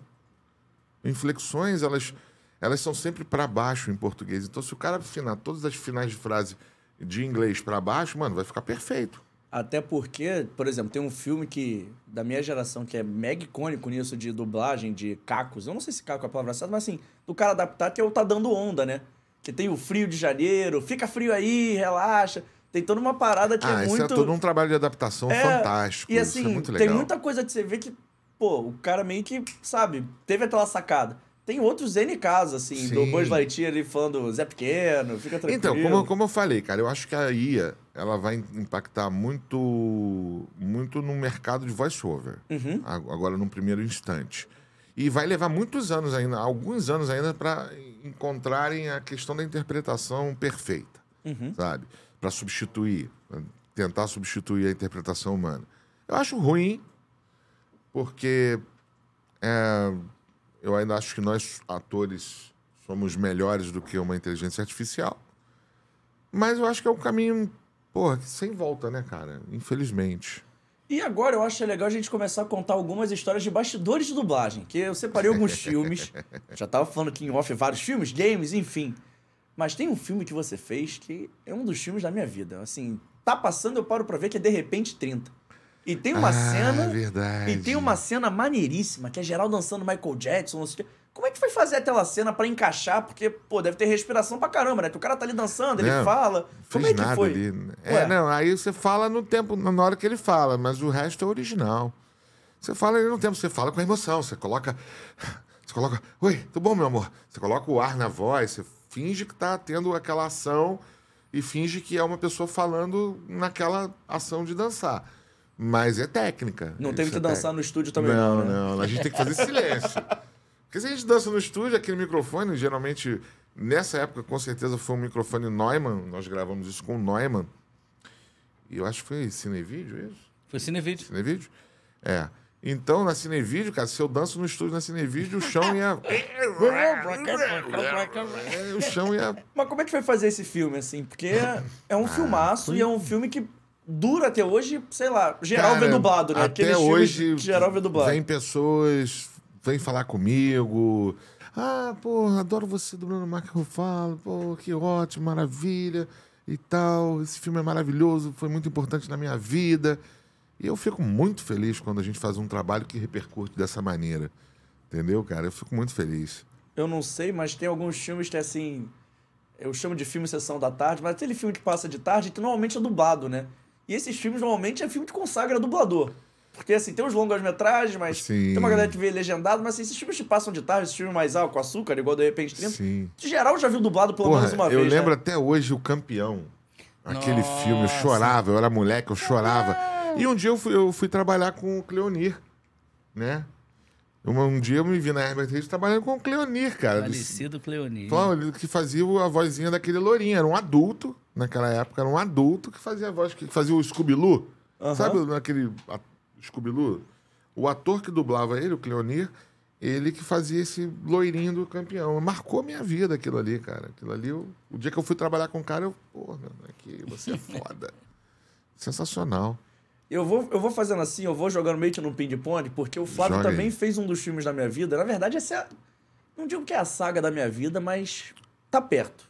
Que é Velozes e Furiosos. Você tava fazendo Velozes e Furiosos Rio, mas você tinha que fazer um cara com sotaque espanhol. Co- Como é que foi Ai. essa loucura? Aquilo foi muito doido. eu também dublei esse filme. Você também dublou esse filme? Eu dublei o traficante lá, o carioca lá, o chefe da, da- do tráfico carioca lá. Eu dublei. Aquilo, aquilo foi muito louco. O filme, é, o filme é muito interessante e teve muito essa coisa da troca de linguagem nesse filme, né? E algumas cenas a gente tinha que falar em português e algumas coisas com é, em espanhol. E assim, foi tudo muito bom da direção, o Pádua, que, que foi dando o caminho para entender em que momento poderia falar em português. E, e os, ato- os dois atores eram a dupla, né? E eles estavam sempre com a camisa do Brasil. É muito engraçado. E a gente tendo que falar em espanhol. Na hora É, da- eu achei meio bizarro, confesso, quando fui ver no cinema o filme, eu não fui ver dublado, fui ver o original. E, e eu acho que foi. Eles deveriam ter dublado todo mundo, todo mundo na película oficial. Todo mundo que era brasileiro, fazia personagem brasileiro, na minha opinião, não poderia falar com sotaque espanhol, conceito artístico, tá? E deveria ser tudo, tudo na trilha original dublado. Os atores que fizeram em português e tal deveriam ter sido dublados para o português para ficar na versão mundial mais crível da, do- da nossa língua, do, do português, né? Mas foi- nós fizemos um trabalho muito específico nesse filme, né? Ah, todas as orientações vieram de fora, né? O Pádua teve que seguir aquilo, mas todo mundo que fez esse filme aí achou que todo mundo deveria falar em português. Eu também- a gente sente Brasil. falta, a gente sente falta, porque era um filme passado no Brasil. Então, a gente tinha Tinha um, português. um brasileiro falando sim o tempo inteiro. o brasileiro falando sim o tempo inteiro. Então não, não se podia, não se podia, não se podia deixar dessa forma. Apesar de eu sou Vasco da Gama, adoro os portugueses, meu beijo pra vocês. É, Mas ficou esquisito. mas fica esquisito, porque eu não sou do Rio de Janeiro, né, cara? Sim. É, é isso. Mas fala aí, tu dublava qual personagem mesmo? Não vou lembrar do nome. É o da equipe do. do, do... Eu, eu- é, ele, ele apareceu no, no Velozes e Furiosos 4 Paulo, e no Paulo, 5. Não, não é Paulo. Que aí seria todo mundo. Vou botar o nome dos meus personagens tudo de Paulo. É, mais fácil pra lembrar depois. Melhor Esqueci o nome do falar, cara. Mas quando for assim, fala Paulo, que todo mundo vai entender. Ninguém vai... Igor. Tego. Tego. Tego. Tego. Tego. Ah, Produção, eu sou pro aqui. Ainda bem é que a produção- bom, a produção aqui Ponto para os funciona, hein? meninos. Muito obrigado, Ó, viu? como é- Eu vou, eu vou dificultar aqui. Como é que fala o nome da bala do De Repente 30? O Razzles, Razzles? Essa daqui que mandaram aqui também. Eu não, não consigo pronunciar isso até hoje. Razels. Essa parada aí. Razels. É. É? Loucura. Cara, e você, eu tô vendo aqui o. Mas por que a bala, Não, especificamente? Razels. Tem gente que é fã da bala, não sei, é o momento. Ela vende? Tem Skittles, Skittles tem é bom. Tem Blablos. Eu tô vendo aqui a sua lista de filmes e tem um filme que é pouco comentado, mas eu acho que eu já vi esse filme mais de 200 vezes e eu não tô brincando. Que é o filme favorito do meu irmão quando ele era criança, que era Speed Racer. Ah, eu dublei o Corredor X, eu acho. Você dublou o Corredor X. Eu É, conheci a sua voz antes de te conhecer. É, cara, eu dublei Corredor X nesse troço aí, cara. É, Como é que mano. foi dublar o Corredor X? O Corredor X é um cara mudo. Tipo assim, ele só É, aparece no é, final. É, mas foi legal. Eu fui lá, ganhei um cachezinho. Não, não, é maneiro porque assim, geral fica vendo filme, pá, pá, pá. O Corredor X ele fala, sei lá, na última meia hora, que ele aparece Sim. e o Corredor X, na verdade, é outro personagem. É mó loucura esse filme, assim. É que nem a origem, né? Você entendeu a origem? Não via. A origem? Cara, Você assistam. entendeu a origem? Quem não viu, assista. Mas como é que foi fazer o Speed Racer? Que, porra, esse filme é. É. Com perdão da expressão, crianças estão ouvir. Cara, filme é do caralho. Foi maneiro. Foi, então, é, aquelas são coisas que você vive na infância. Eu assisti Speed Racer quando era criança e tal. E depois dublar o Corredor X, porra, foi muito legal, cara. Eu dublei acho que na série de, né, da, da Sincrovídeo. Uma coisa eu não assim. sei. E depois veio esse filme. Eu não lembro se eu dublei na série também. Eu tô meio esquecido. Mas o filme é, pô. Mas o filme foi maneiríssimo. Obrigado, Pádua, pela, pela escalação. Em geral, vê o filme dublado, que é filme de criança. Sim, sim. Eu dublei muita coisa pra criança, né, cara? Hey, Julian! Hey, Julian! Madagascar! Já já a gente vai falar desse, Pô. que esse é icônico. É, é. Mas eu acho o Flávio, eu tava vendo aqui personagens icônicos, o Flávio fez um que é muito difícil. Que ele Qual? fez bem 10, ele fez o XLR8. Como é que é dublar o XLR8? Isso foi a maior burrice da minha vida. Porque quando eu fui chamado para fazer pela primeira vez, eu ouvi aquela vozinha e falei, vou entrar na vozinha. É. Ganhei o teste. É. Toda vez E é um desespero, é um pra desespero para manter aquela voz, porque é muito rasgada. E lá no original eles já mudaram o dublador lá várias vezes. Então cada vez vem mais gritado. É uma- parece que tá uma mulher fazendo agora. E é muito louco de você chegar naquela voz. Eu fico, meu Deus do céu. Às vezes ele tem dois loops. Ele aparece dois trechinhos em- num episódio. Acaba a minha voz. Acaba a minha voz. É o maior barato, porque, assim, eu falo que, que esse desenho, que foi o primeiro desenho, já tem quase 20 anos o Ben 10, é uma coisa muito doida. É, cara. Muito doida de tempo. E foi um, um personagem que, que me alavancou mesmo na dublagem. Do, principalmente com as coisas do, do- dos fãs. Foi a época que foi a transição do Orkut pro, pro Facebook. E a galera começou a me conhecer mais aí foi graças ao XLR8. E eu gravo, às vezes, áudio para as pessoas até hoje. Falando com a voz dele. Eu não vou, eu não vou tentar, porque você. Vou pedir você fazer igualzinho, mas assim, tem. Dá pra chegar perto? Vamos, Ben 10, fora do jogo. Esse foi o momento, assim, depois de 98 programas, esse tá no top 10 momentos icônicos. Não tem jeito, não tem jeito. Mas deve ter sido, de- assim, mas deve ser um personagem chato de fazer. chato porque... ele é muito difícil, né? E aí, aí, as edições de desenhos animados estão cada vez mais curtas, né? Uhum. Então é uma fala em cima da outra, um corre-corre.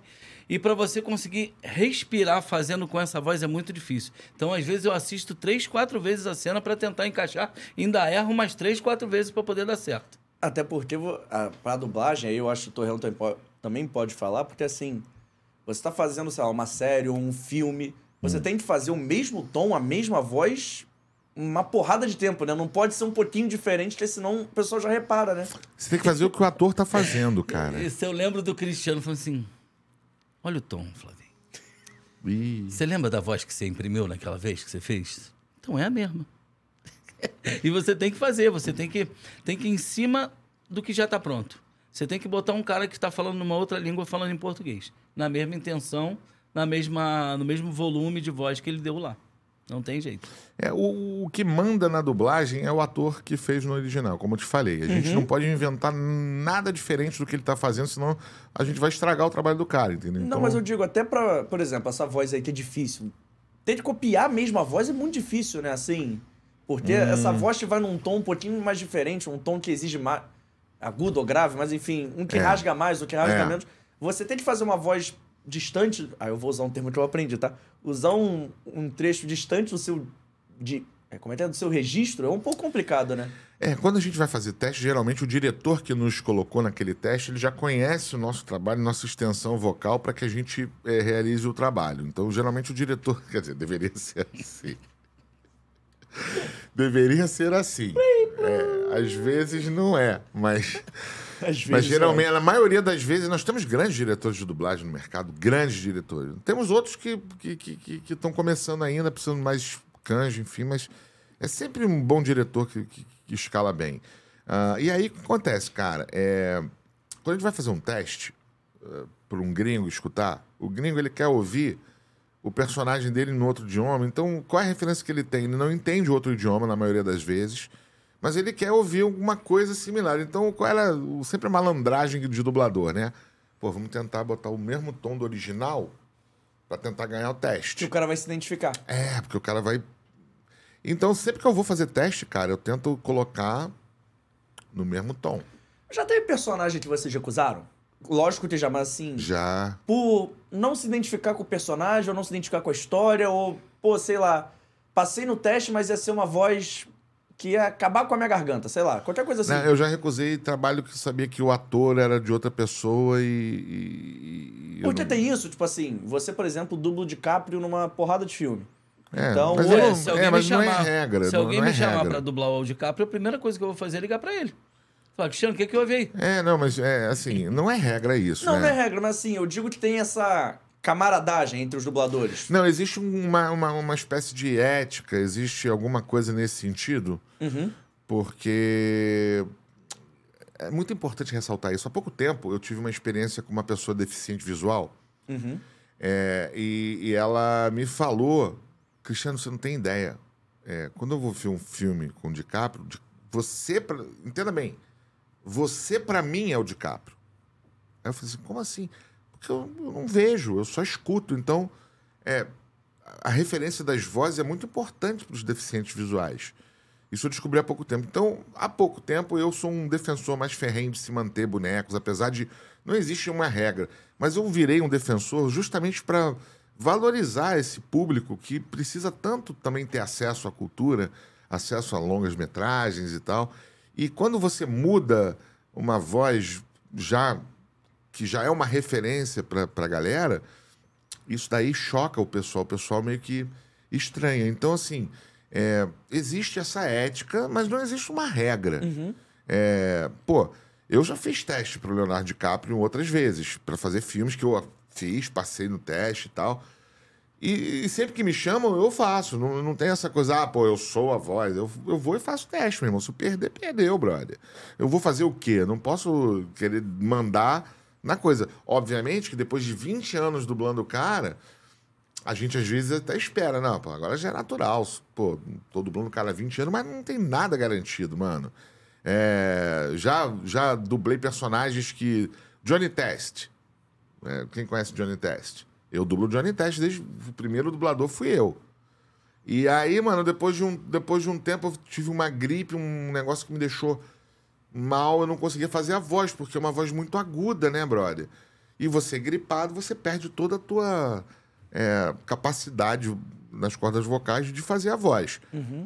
Eu fiquei muito tempo, assim, me recuperando e tinha prazo o filme. Aí o Herbert Richards lá, ó, troca.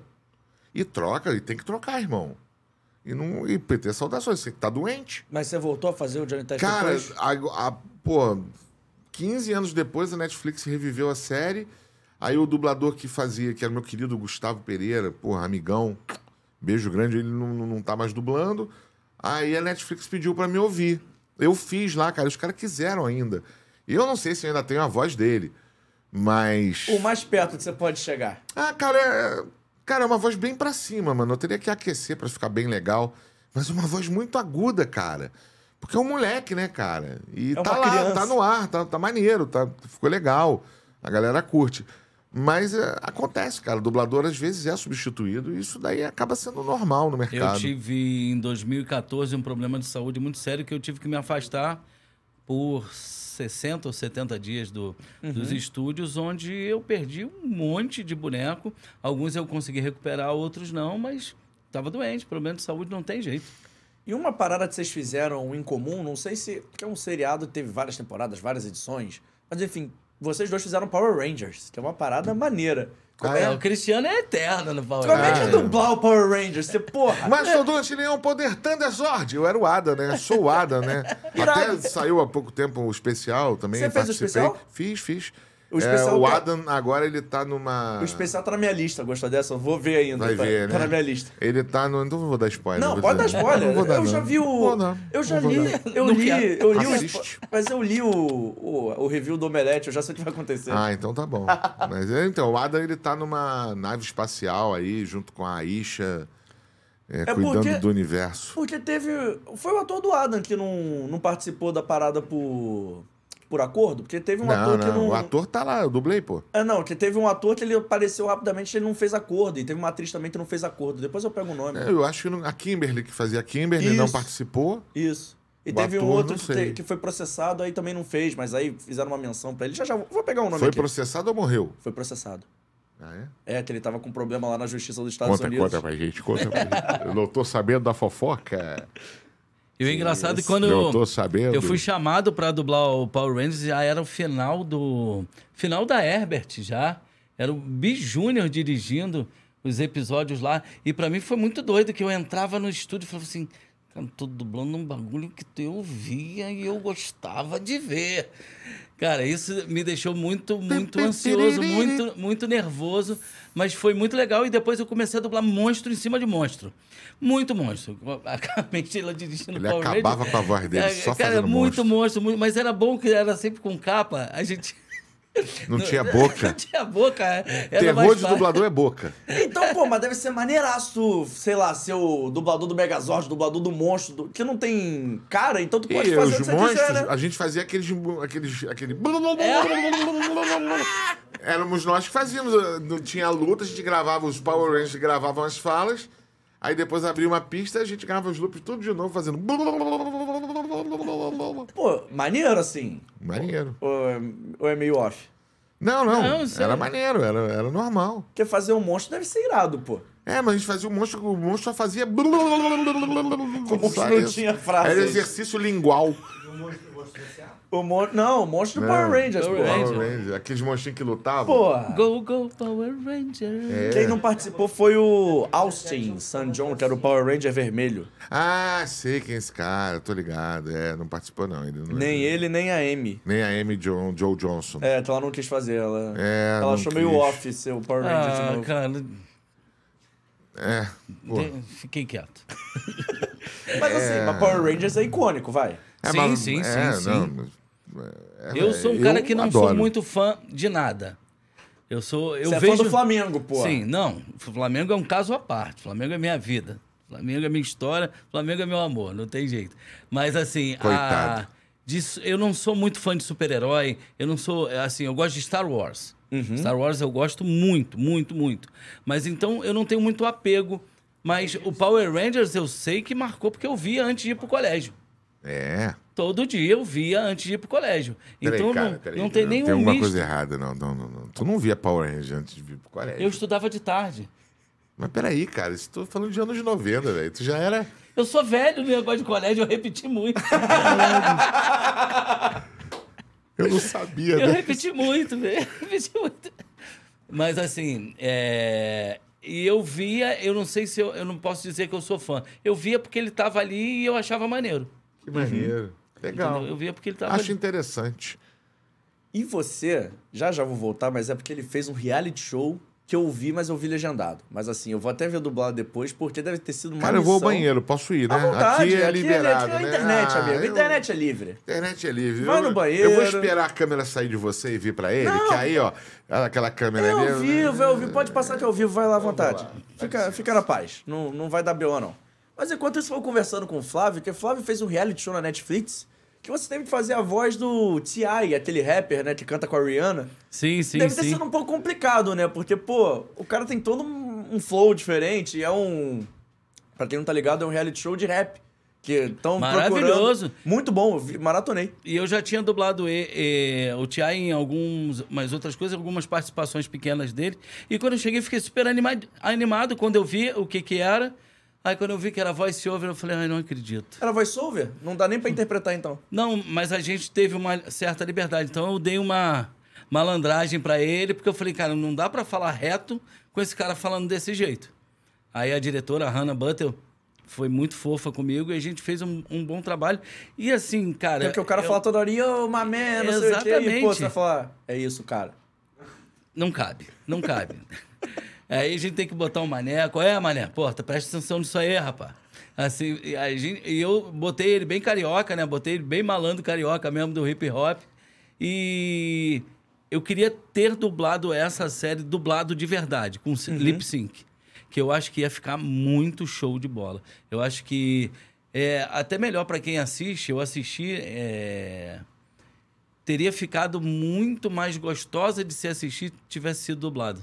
Porque você prestaria atenção nas músicas, você prestaria atenção no que estava acontecendo ao redor. E é uma série que tem a participação de todo mundo do hip hop. É maravilhoso. Fat Joe ali, que é o do Já Dublei também. Pô, o primeiro episódio, quando eles fazem aquela homenagem pro Nipsey Hussle, é maneiro demais. maravilhoso, maravilhoso. Maneiro maravilhoso. demais. Assim, foi uma parada que eu gostei de ver. Foi, foi uma baita sacada da Netflix. Eles até falaram que ter a segunda temporada, mas até É, agora não, nada. Não entendi porque ainda não teve. Porque muita gente assistiu, muita gente falou assim, pô, Flávio, tu fez o cara, né? Que não sei o quê.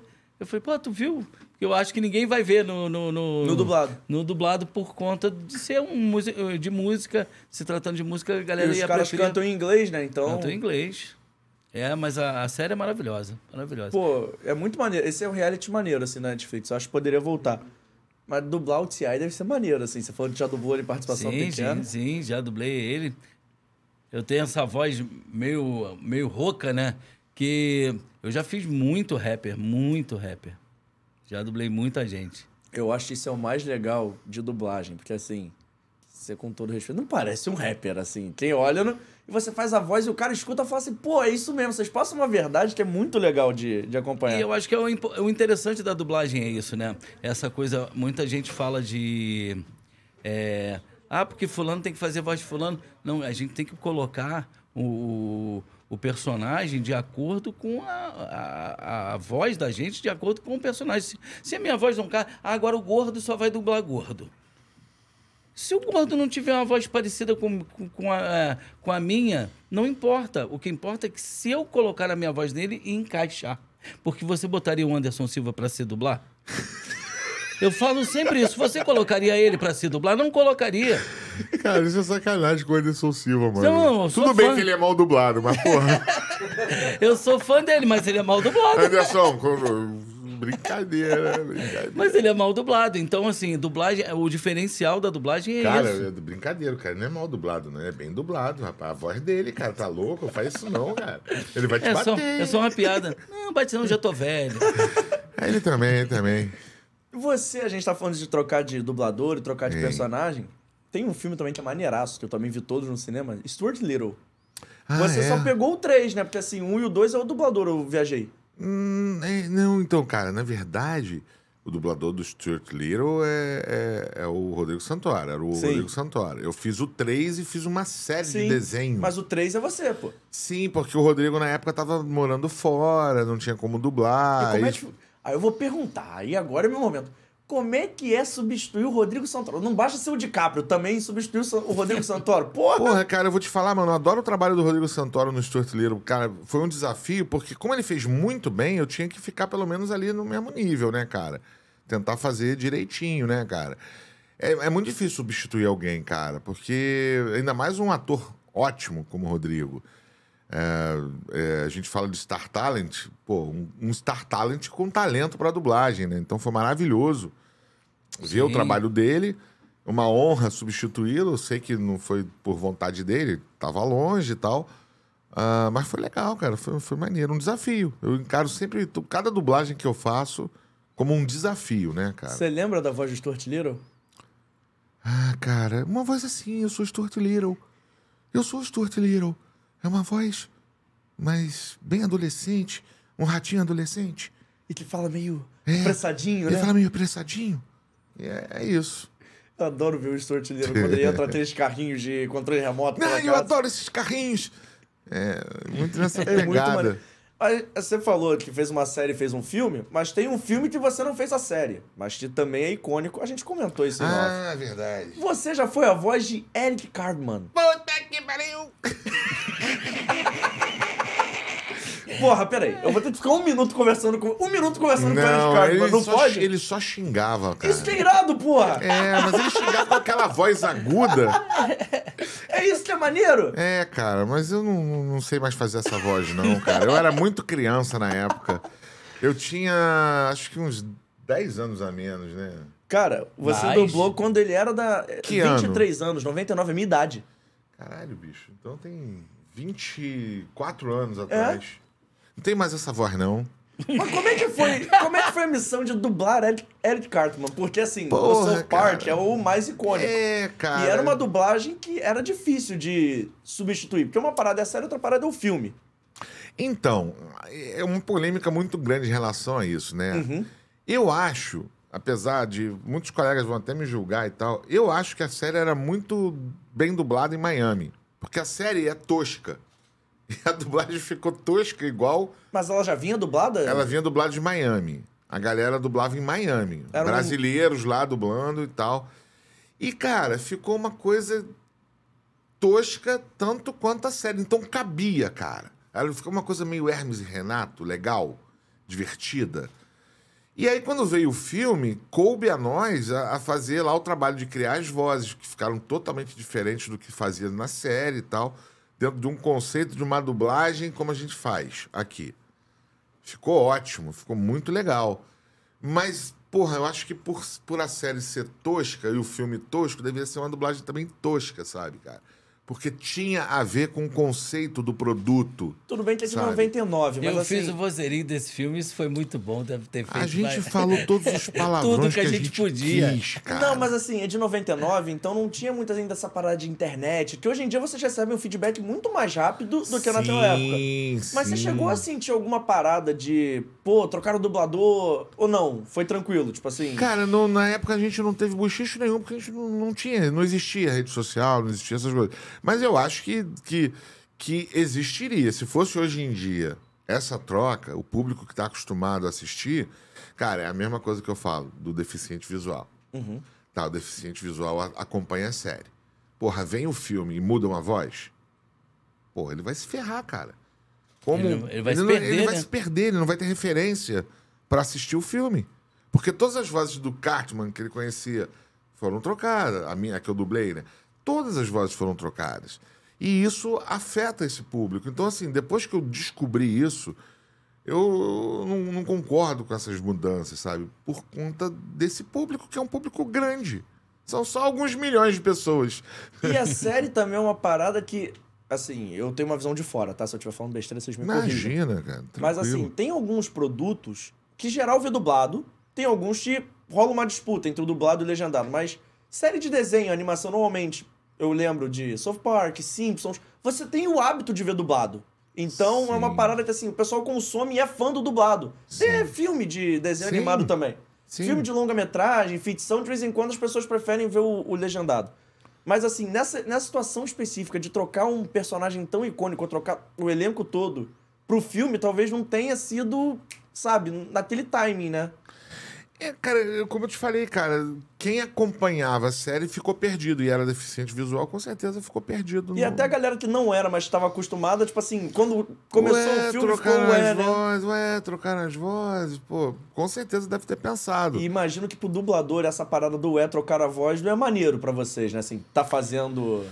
Cara, nunca é legal a gente ter que trocar algum dublador ou ser trocado. Nunca é legal, nunca é bom. A gente sempre fica um pouquinho triste, porque, tudo bem, existem motivos. Flavinho ficou doente, também eu também tinha ficado doente. Sempre existe algum motivo, né? Às vezes você não entra em acordo, é, às vezes, é, enfim, a casa não, não, não, não, não, respeita alguns, alguns é, algumas regras do mercado e você se recusa a trabalhar nessa casa. Acontecem várias coisas, cara. Eu acho que o Enfim. pior é você chegar pra dublar o filme, uma participação no filme e tal, o personagem que você. Um, ca- É. um ator que você já Isso. fez ele em vários filmes, ele tá lá protagonizando o filme, o diretor botou outra pessoa e te chamou É, pra uma aconteceu isso participação. agora naquele, naquele filme. Rapaz, qual foi aquele filme. Oh, meu Deus, que são dois caras, que eram o Márcio Simões e o Mauro Ramos. É um filme da Fucker and Sucker? Não, não, isso daí é Caceta e Planeta, Flávio. Meu Deus do Mas falou em Márcio Simões e Mauro Ramos, eu já li um Não, logo. não. É, porra, um filme dos anos. Do, do, do, do- do início dos anos 2000, que aí eles fizeram agora uma nova versão, um novo filme desses mesmos dois caras. Porra, eu tinha dublado o cara lá em 2002, o cara vem e aparece nesse filme de novo e bota outra voz. Era só pesquisar, entendeu? Não precisava ter botado outra voz. Normalmente tem tudo cadastrado. É. É, Não, vamos não, supor. não, é, a- o- Agora, né? É. Agora, agora. Mas- Agora a gente tem, ali, tem um site que a gente coloca os personagens que nós fizemos lá, o nome do filme, o nome do ano, bababá, quem dirigiu, a casa que foi, pra quando chegar um filme com Bad um elenco... Boys. Bad Boys. Baita filme. Então, teve o Bad Boys lá nos anos 2000, 2002 e tal. Eu dublei o filme, dublei aquele... Dublei aquele molequinho que queria namorar a menina. Aquele molequinho de cabelinho assim. Aí ele aparece no filme agora.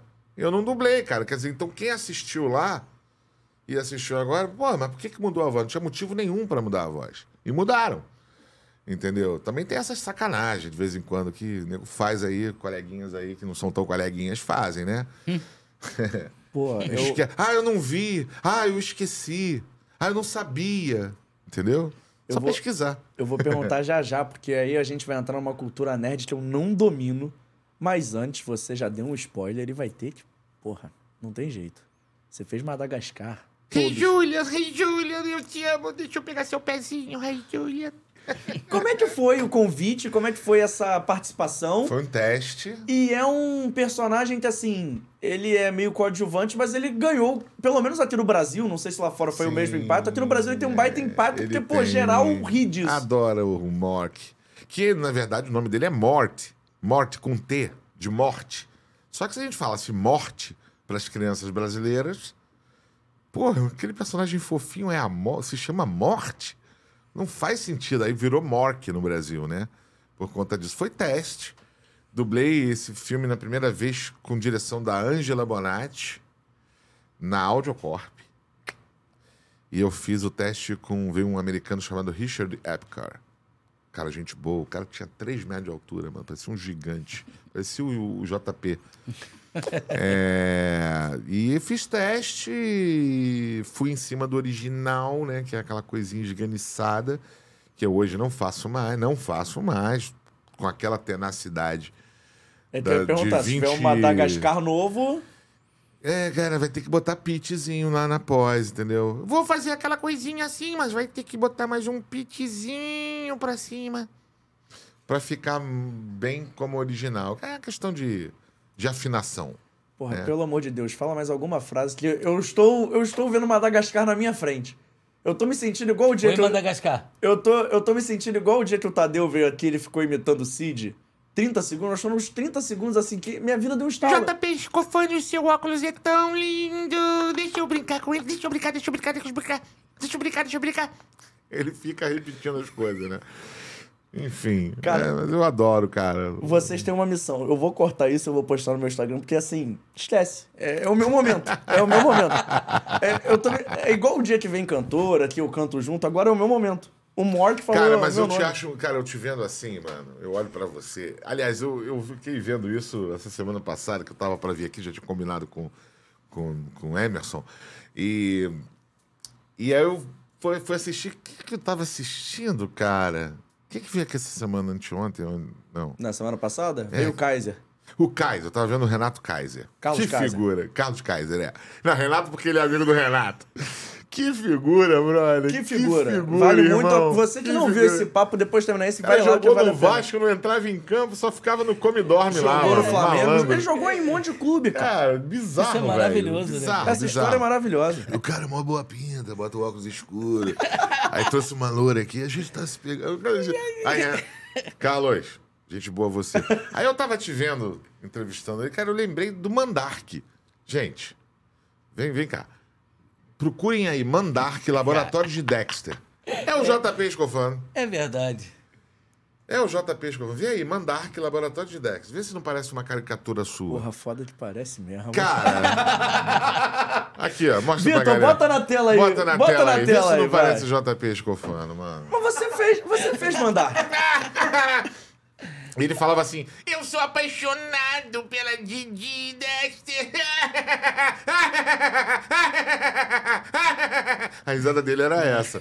Esse foi um dos desenhos que mais fez sucesso. esse que eu mais, Pô, eu lembro a de ver quando eu era criança. Era irado esse. É, e o teu, esse, o teu E o teu bonequinho, o teu boneco. boneco. teu, o teu. Teu a sócio. tua alma gêmea. Adorava, queria, queria dominar o mundo, né? É, Então, eles eram meio megalomaníacos. É, cara. Eu achei isso é legal dos desenhos da minha geração. Tipo assim, todo mundo tinha um quê de megalomaníaco. Era dominar o mundo, era fazer o É. bagulho mais alto. Lembra do Pink Cérebro? Porra, então, um queria dominar o mundo. É, rapaz. O que era muito, que bateu muito também na minha geração é o Phineas e Ferb. Também. Você fez até o Johnny, o namorado da Vanessa. Isso. Mas assim, é uma parada que eles tinham que fazer uma parada muito louca. Era a maior montanha russa, era o maior aquário. Tudo deles tinha que ser a maior Tudo é maior, mundo. megalomaníaco. Mas como é que foi fazer o Johnny enquanto bota o Mandark na tela? Cara, é muito engraçado. Eu tenho muita facilidade de, de, de mudar a voz, né? Eu sempre brinquei muito com a minha voz. Desde sempre. É, coisa de rádio, programa de humor que eu fazia. E então, eu sempre chego...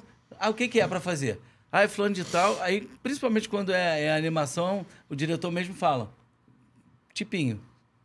Então, tipo assim, fica a seu critério. Óbvio que ele vai chegar e vai dizer, tá muito fora, ou então sobe mais um pouquinho.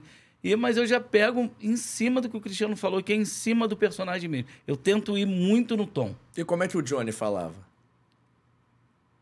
Ah, ele era meio assim, né? Meio, meio galanzinho, meio. Vem aqui, menina. É, que a minha voz era muito doce, né? Antigamente. Senhor Duffer Smith. Hum, a voz dele era doce. A minha voz era muito doce, minha, minha voz era muito. Hoje eu só faço monstro, tio, avô. Ainda bem que eu sou diabético. Mas antigamente minha voz era muito, muito pra fazer galanzinho e tal. Hoje em dia eu não consigo. Agora só faz galão, É, né? galão. Eu, eu- já chego, eu já chego, já olho a imagem e já falo assim, já sei, vou dublar aquele gordo. Não, mentira. Te escalam pelo tipo? Muito, muito, muito. Cara, Rapaz, é- eu também, cara. Eu, eu- eu já pesei 131 quilos, né? Eu já pesei 131 quilos. Já tinha. É, tinha uma barriga aqui responsa. Não tenho mais. Ainda tem a barriguinha. Mas aí Mais já é tímida, uma mais coisa. tímida. Já é uma coisa mais. Mais normal, Aceitável. né? Mais aceitável. Obrigado, filho da mãe. Mais aceitável é ótimo.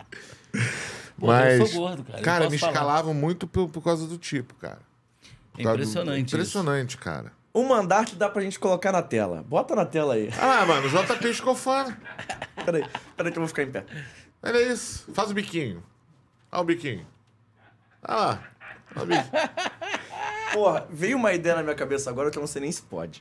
O que que você quer, cara? Eu ia me posicionar ao lado, a gente ia fazer quase que um- uma dublagem ao vivo. Ah, vamos fazer, porra. Vou- Não tem problema. Qual é a frase que a gente vai falar? Eu sou apaixonado pela Didi. Pô, era Eu essa, vou eu ia falar, oi, eu sou o JP Scofani e a gente tá no Fora do Jogo. Tá bom, Dá pode merda? ser. Não. É merda, né? É, pode ser? Oi, Tá. eu sou o JP Scofano, você está no Fora do Jogo, se inscreve no canal. Oi, eu sou o JP Escofano. Você, está, no Fora do Jogo e se inscreva no canal. Será que eu vou decorar isso? Porra, Você será? está no Fora do Jogo e se, Se inscreva no canal. Tá, Fora do jogo e se chama no canal. Então eu vou olhar pra cá, vai ser só sua voz. tá bom. Esse vai ser. Bota, Não, mas tu bota, tem- bota na tela. Mas eu tenho que olhar pra você, eu não posso olhar pra lá. Eu tenho que ver aqui como é que é a tua voz. Vamos ensaiar uma vez, vamos lá. Primeiro Vamos lá. fala, vamos lá. Não, ainda vai, né? Um, dois e.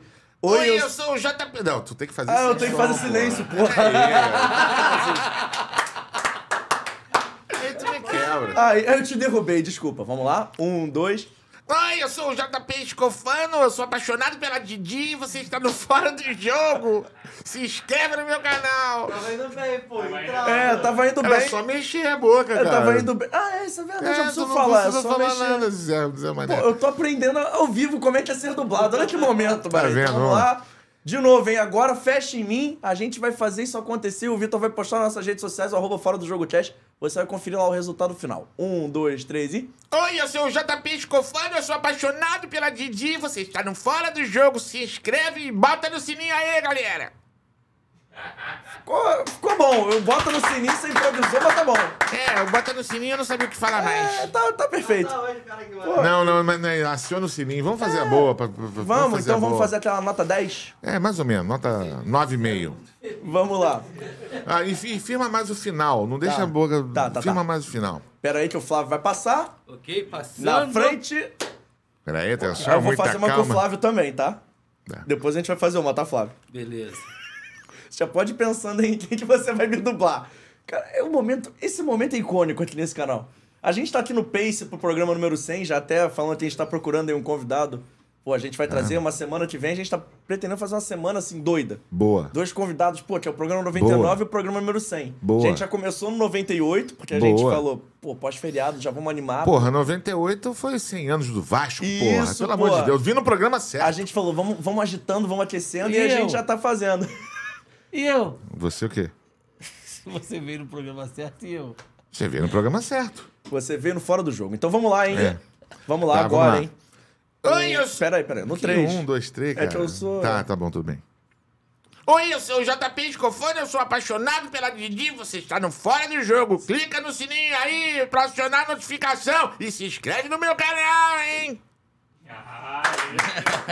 O final, o final, aquela frase você vai adicionando umas coisas eu vou ficando perdido. Eu não Mano, sou... mas você é só bater a boca, Eu tava brother. tentando, eu tava tentando. Deu, deu semi-certo, mas ficou legal.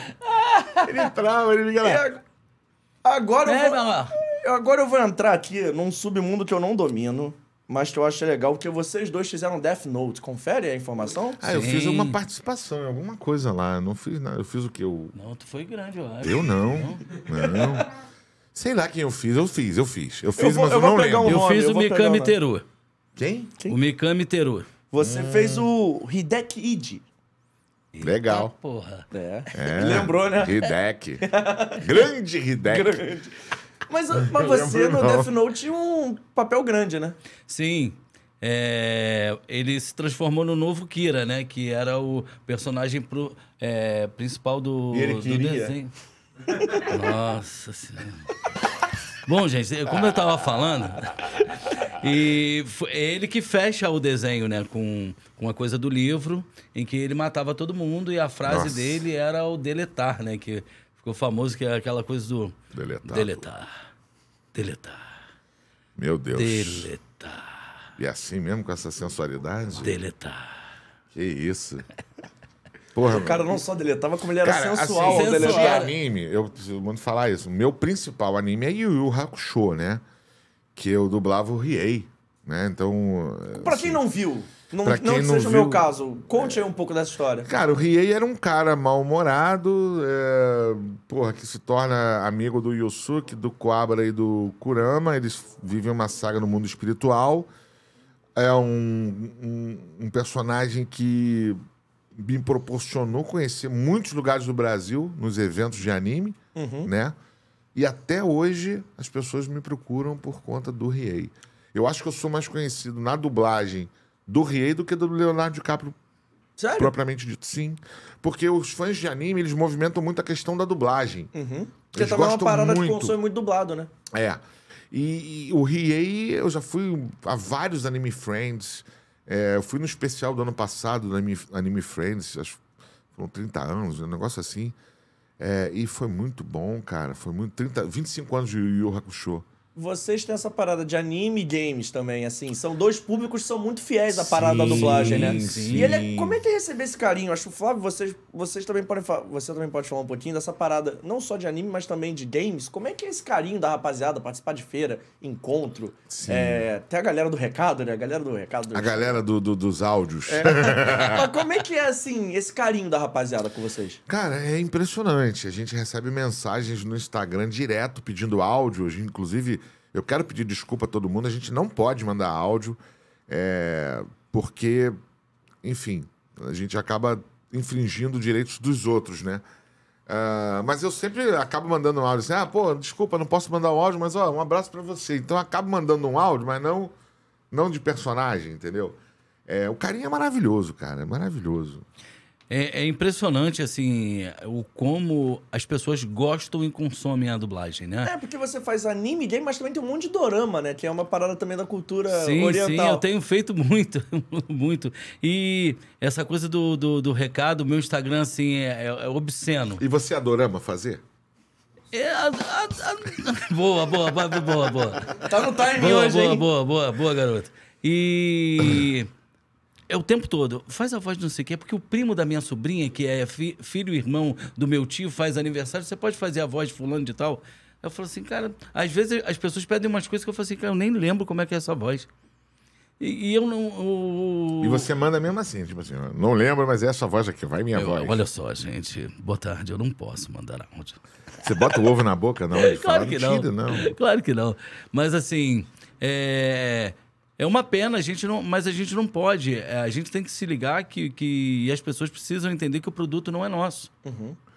O produto é da distribuidora. Gente, eu tô com um problema agora de, de- de- desse tipo, né? Um, um banco pegou Ah, um trecho de um eu- filme que eu dublei. Você levantou essa bola, eu vou falar o filme que você vai contar bastidores. É, é, é, tá, tudo bem. Você vai contar. Não, tudo bem. Um banco pegou um dos filmes do Leonardo DiCaprio, que não necessariamente é o Lobo de Wall Street, mas que é um baita filme, que constantemente aparece nas redes sociais dublado, mas não necessariamente é esse filme. É, não, não, é não, esse filme. não necessariamente é esse filme. Entendedores Um banco entenderão. cortou um minuto do Cortou filme. um minuto de um filme que o Torreão faz a voz de Leonardo DiCaprio, que não é, ou pode ser, ou não pode Não, ser. é a minha voz que tá Não, lá a mesmo. sua voz é, mas não, não necessariamente é o Lobo de Wall Street. Não, Apesar é o Lobo de Wall Street. Por Ah, que, que então- tu tá fazendo isso? não, que não, né? É que ele falou que não podia falar o não, eu filme, não vou né? fazer, Não, não, ele vou não pode falar, falar o, o banco. ca- o banco. não vou Ah, falar, não. quero... Ah, então. Ele, um banco roubou o, Não, pedaço. não, meu Deus do céu, quem sou eu? Não. Um banco usou, sem minha autorização, a minha voz, um trecho do filme do Leonardo DiCaprio lá com a minha voz e tal, e de, de- um colega que eu também já avisei.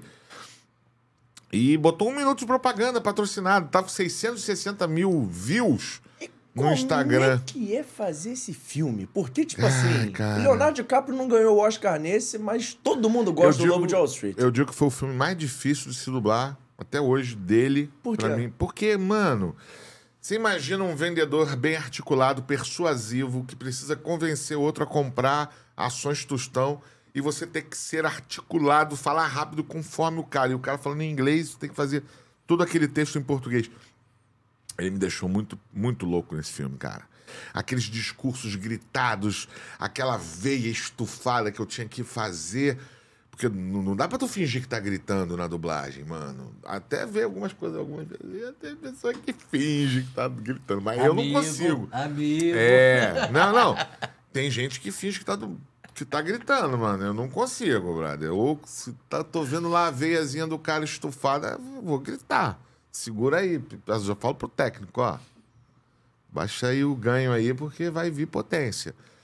E, mano, muito louco o filme, né? Muito texto, muito, muito falado o filme. O Um tempo filmaço. inte- É o DiCaprio o tempo inteiro nesse filme, cara. Um filmaço. É o DiCaprio o tempo inteiro falando, falando. E foi um desafio, cara. Foi, foi, foi assim. Eu lembro que esse filme ele foi dublado assim, numa, num em caráter, inclusive, de urgência. Eu trabalhei até domingo. É um Olha, show. até domingo fazendo show do filme. Cristiano e um show do Antas. Obrigado pelo Pádua, pela direção. Mas assim, Pádua de todos os filmes do DiCaprio que você fez, você falou que foi o mais difícil. Mas dá pra falar que é o mais especial também, por toda a repercussão que esse filme teve? Que esse filme é um blockbuster na concepção da palavra, né? Assim, É. quebrou a banca de. Pô, É, ele é um dos mais especiais. Eu gosto muito de Era Uma Vez em Hollywood. Também, que foi você gosta depois. desse filme? Que tem um pessoal que, que não é muito Ah, fã. filmaço, filmaço. Opa, filmaço. Tem uma galera que não filmaço. compra muito barulho desse, não, mas. Porra, mas é um filmaço, cara. É um filmaço. Mas eu ainda- gosto. Mas ainda falando do. Do Lobo de Wall Street, assim, você falou que era difícil, mais dos discursos, e que ele te deixou louco, mas você não ficou mais louco que o Leonardo DiCaprio no filme, não, né? Que o Leonardo DiCaprio viveu naquele filme. É, não, não, não. Eu fico louco na minha vida normal, mas. mas eu deixo. Não, aquilo lá a gente usou técnica pra chegar naquela loucura. Pô, que ele ficou doidão nesse aí, hein? Ele ficou, cara, ele ficou. Tomou uns ácidos doidos lá, uns remédios proibidos lá, tarja preta e ficou alucinado. Mas, pô, esse filme. A cena icônica dele indo pro carro, se arrastando, abrindo com a perna e.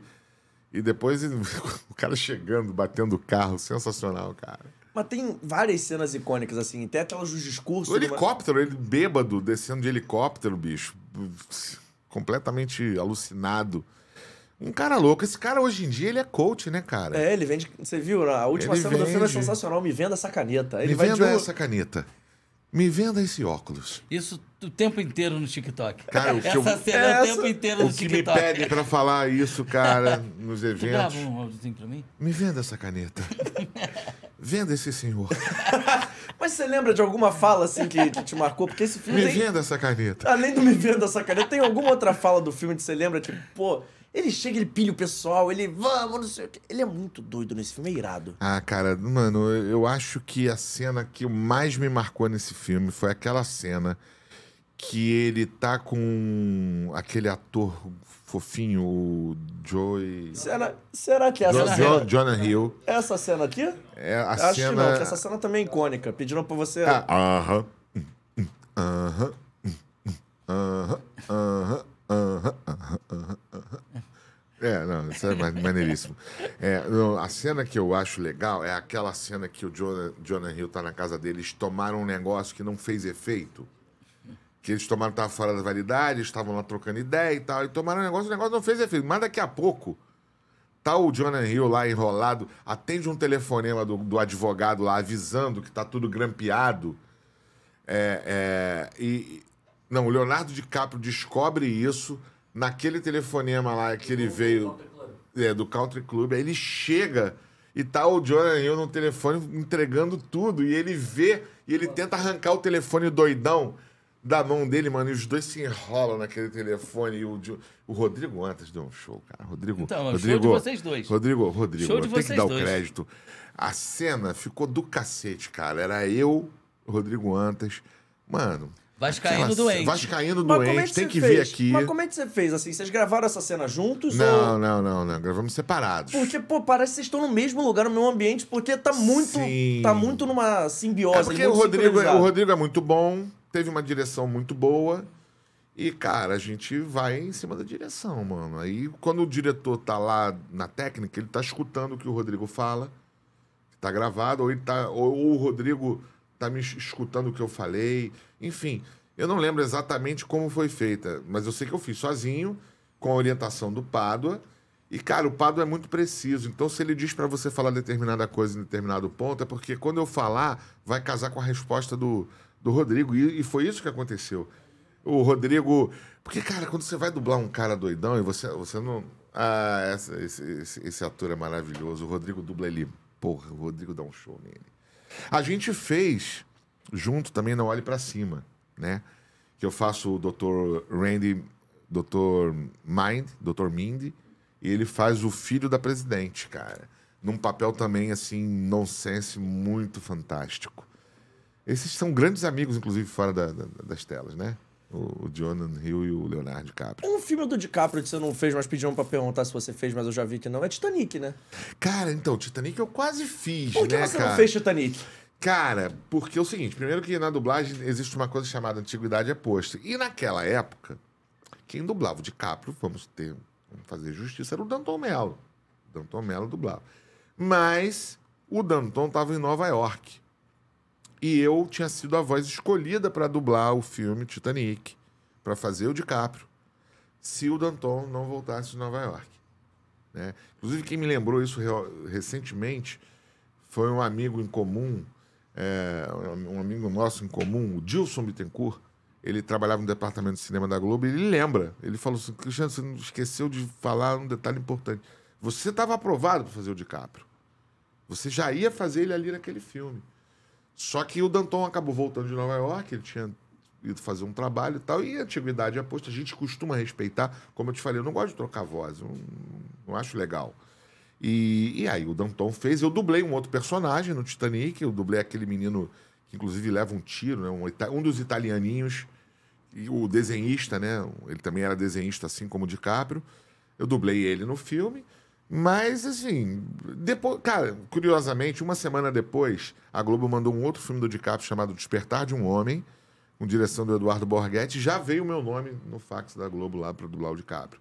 Então, a partir dali, eu comecei a normalmente fazê-lo. Mas não ter feito o Titanic te deixou. Não é chateado, porque não era o seu. Ainda não era Cara- você, mas assim. Você sente que, pô. Você fez Django Livre, O Grande Gatsby, O Cara- Lobo de Wall Street. Talvez seja o único filme do DiCaprio que, assim. Pô, é aquele filmaço que você não fez. Teve todos os outros fizessem com você. cara, então, na minha, na minha visão, nós estamos falando de 1997, Uhum. tá? Não era nascido. Em 1997, tu era nascido? Não? Sou de 99. Pois é, tá vendo? Tô te contando, você nem existia.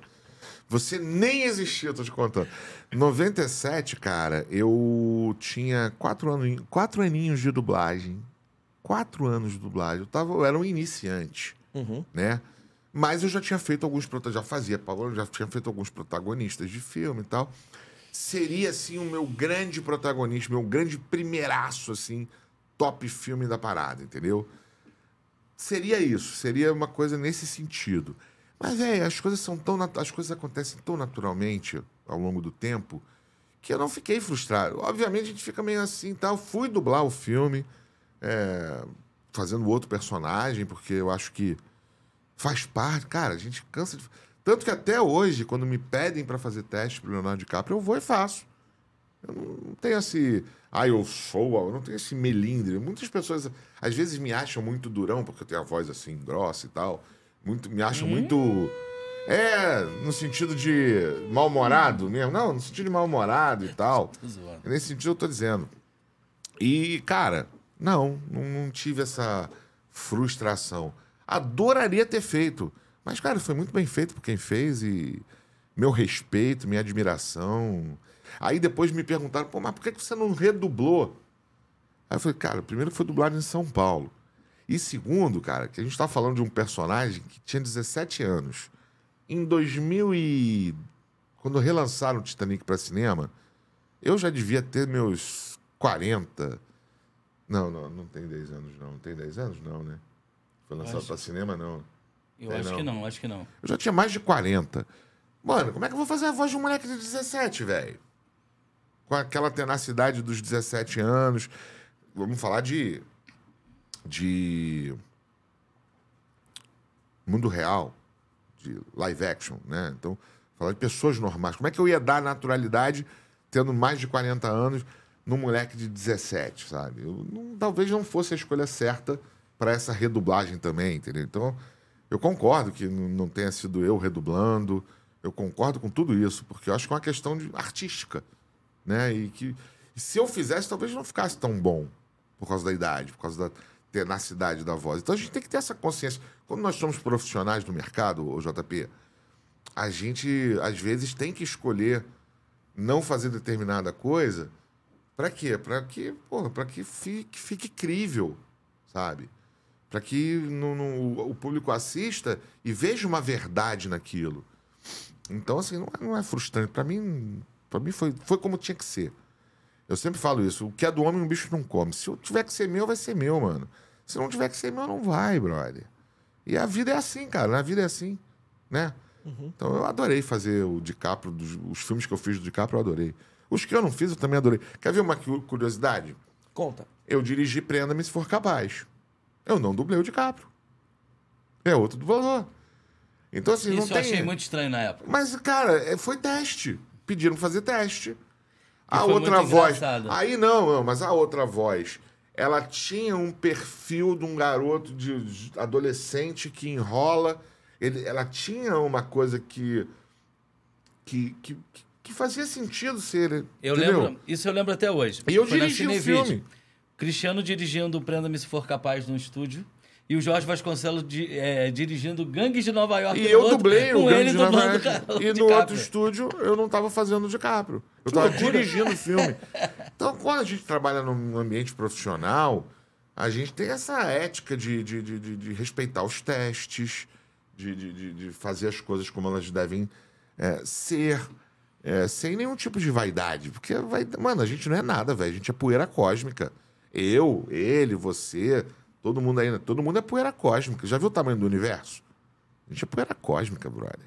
Se for se apegar nessas pequenas coisas, a gente vai se ferrar, mano. Ó, já já eu vou te perguntar sobre games, eu vou te perguntar também sobre games, mas sobre mais uma série de filmes que você fez, eu adoro, sou fã. Ah, é? É, já já vou perguntar, mas antes, vamos adoçar esse bate-papo? Opa! Tá chegando aqui pra gente a Vitale Gelato, o melhor gelato italiano do Oh, Rio de Janeiro. E pra você pedir na sua casa é muito fácil. Provavelmente eles entregam aí, já que eles entregam em quase todos os bairros do Rio de Janeiro capital. O seguinte, pra você pedir, vai ter o QR Code passando aqui na sua tela, você vai apontar o seu telefone e lá vai ter o Instagram, arroba Vitale Gelato, o telefone que é o 21994473900. Vou falar devagar pra você que não anotou. Anotar é 21994473900 e também tem o site está no comentário aqui dessa live, é o seguinte, nesse site você vai clicar aqui embaixo, tem um código passando na tela, FDJ10, todas as letras minúsculas, e ao pedir, ao fazer o seu pedido pelo site usando o nosso código, você tem 10% de desconto, além das promoções vigentes. Ao pedir a Vitale Gelato, que hoje mandou pra gente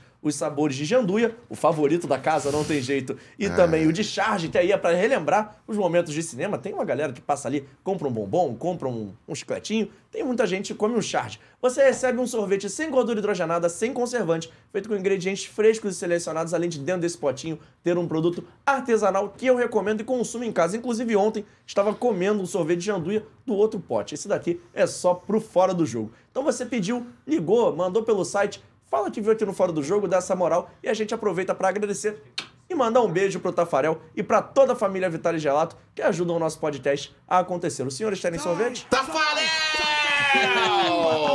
É dele mesmo? Não, mas o Tafarel foi goleiro de futsal, dos Xi, bons. xi, xi, Eu xi, também. xi, xi. Você foi goleiro de futsal também? Foi, foi. Ele fechava o gol só pelo tamanho dele.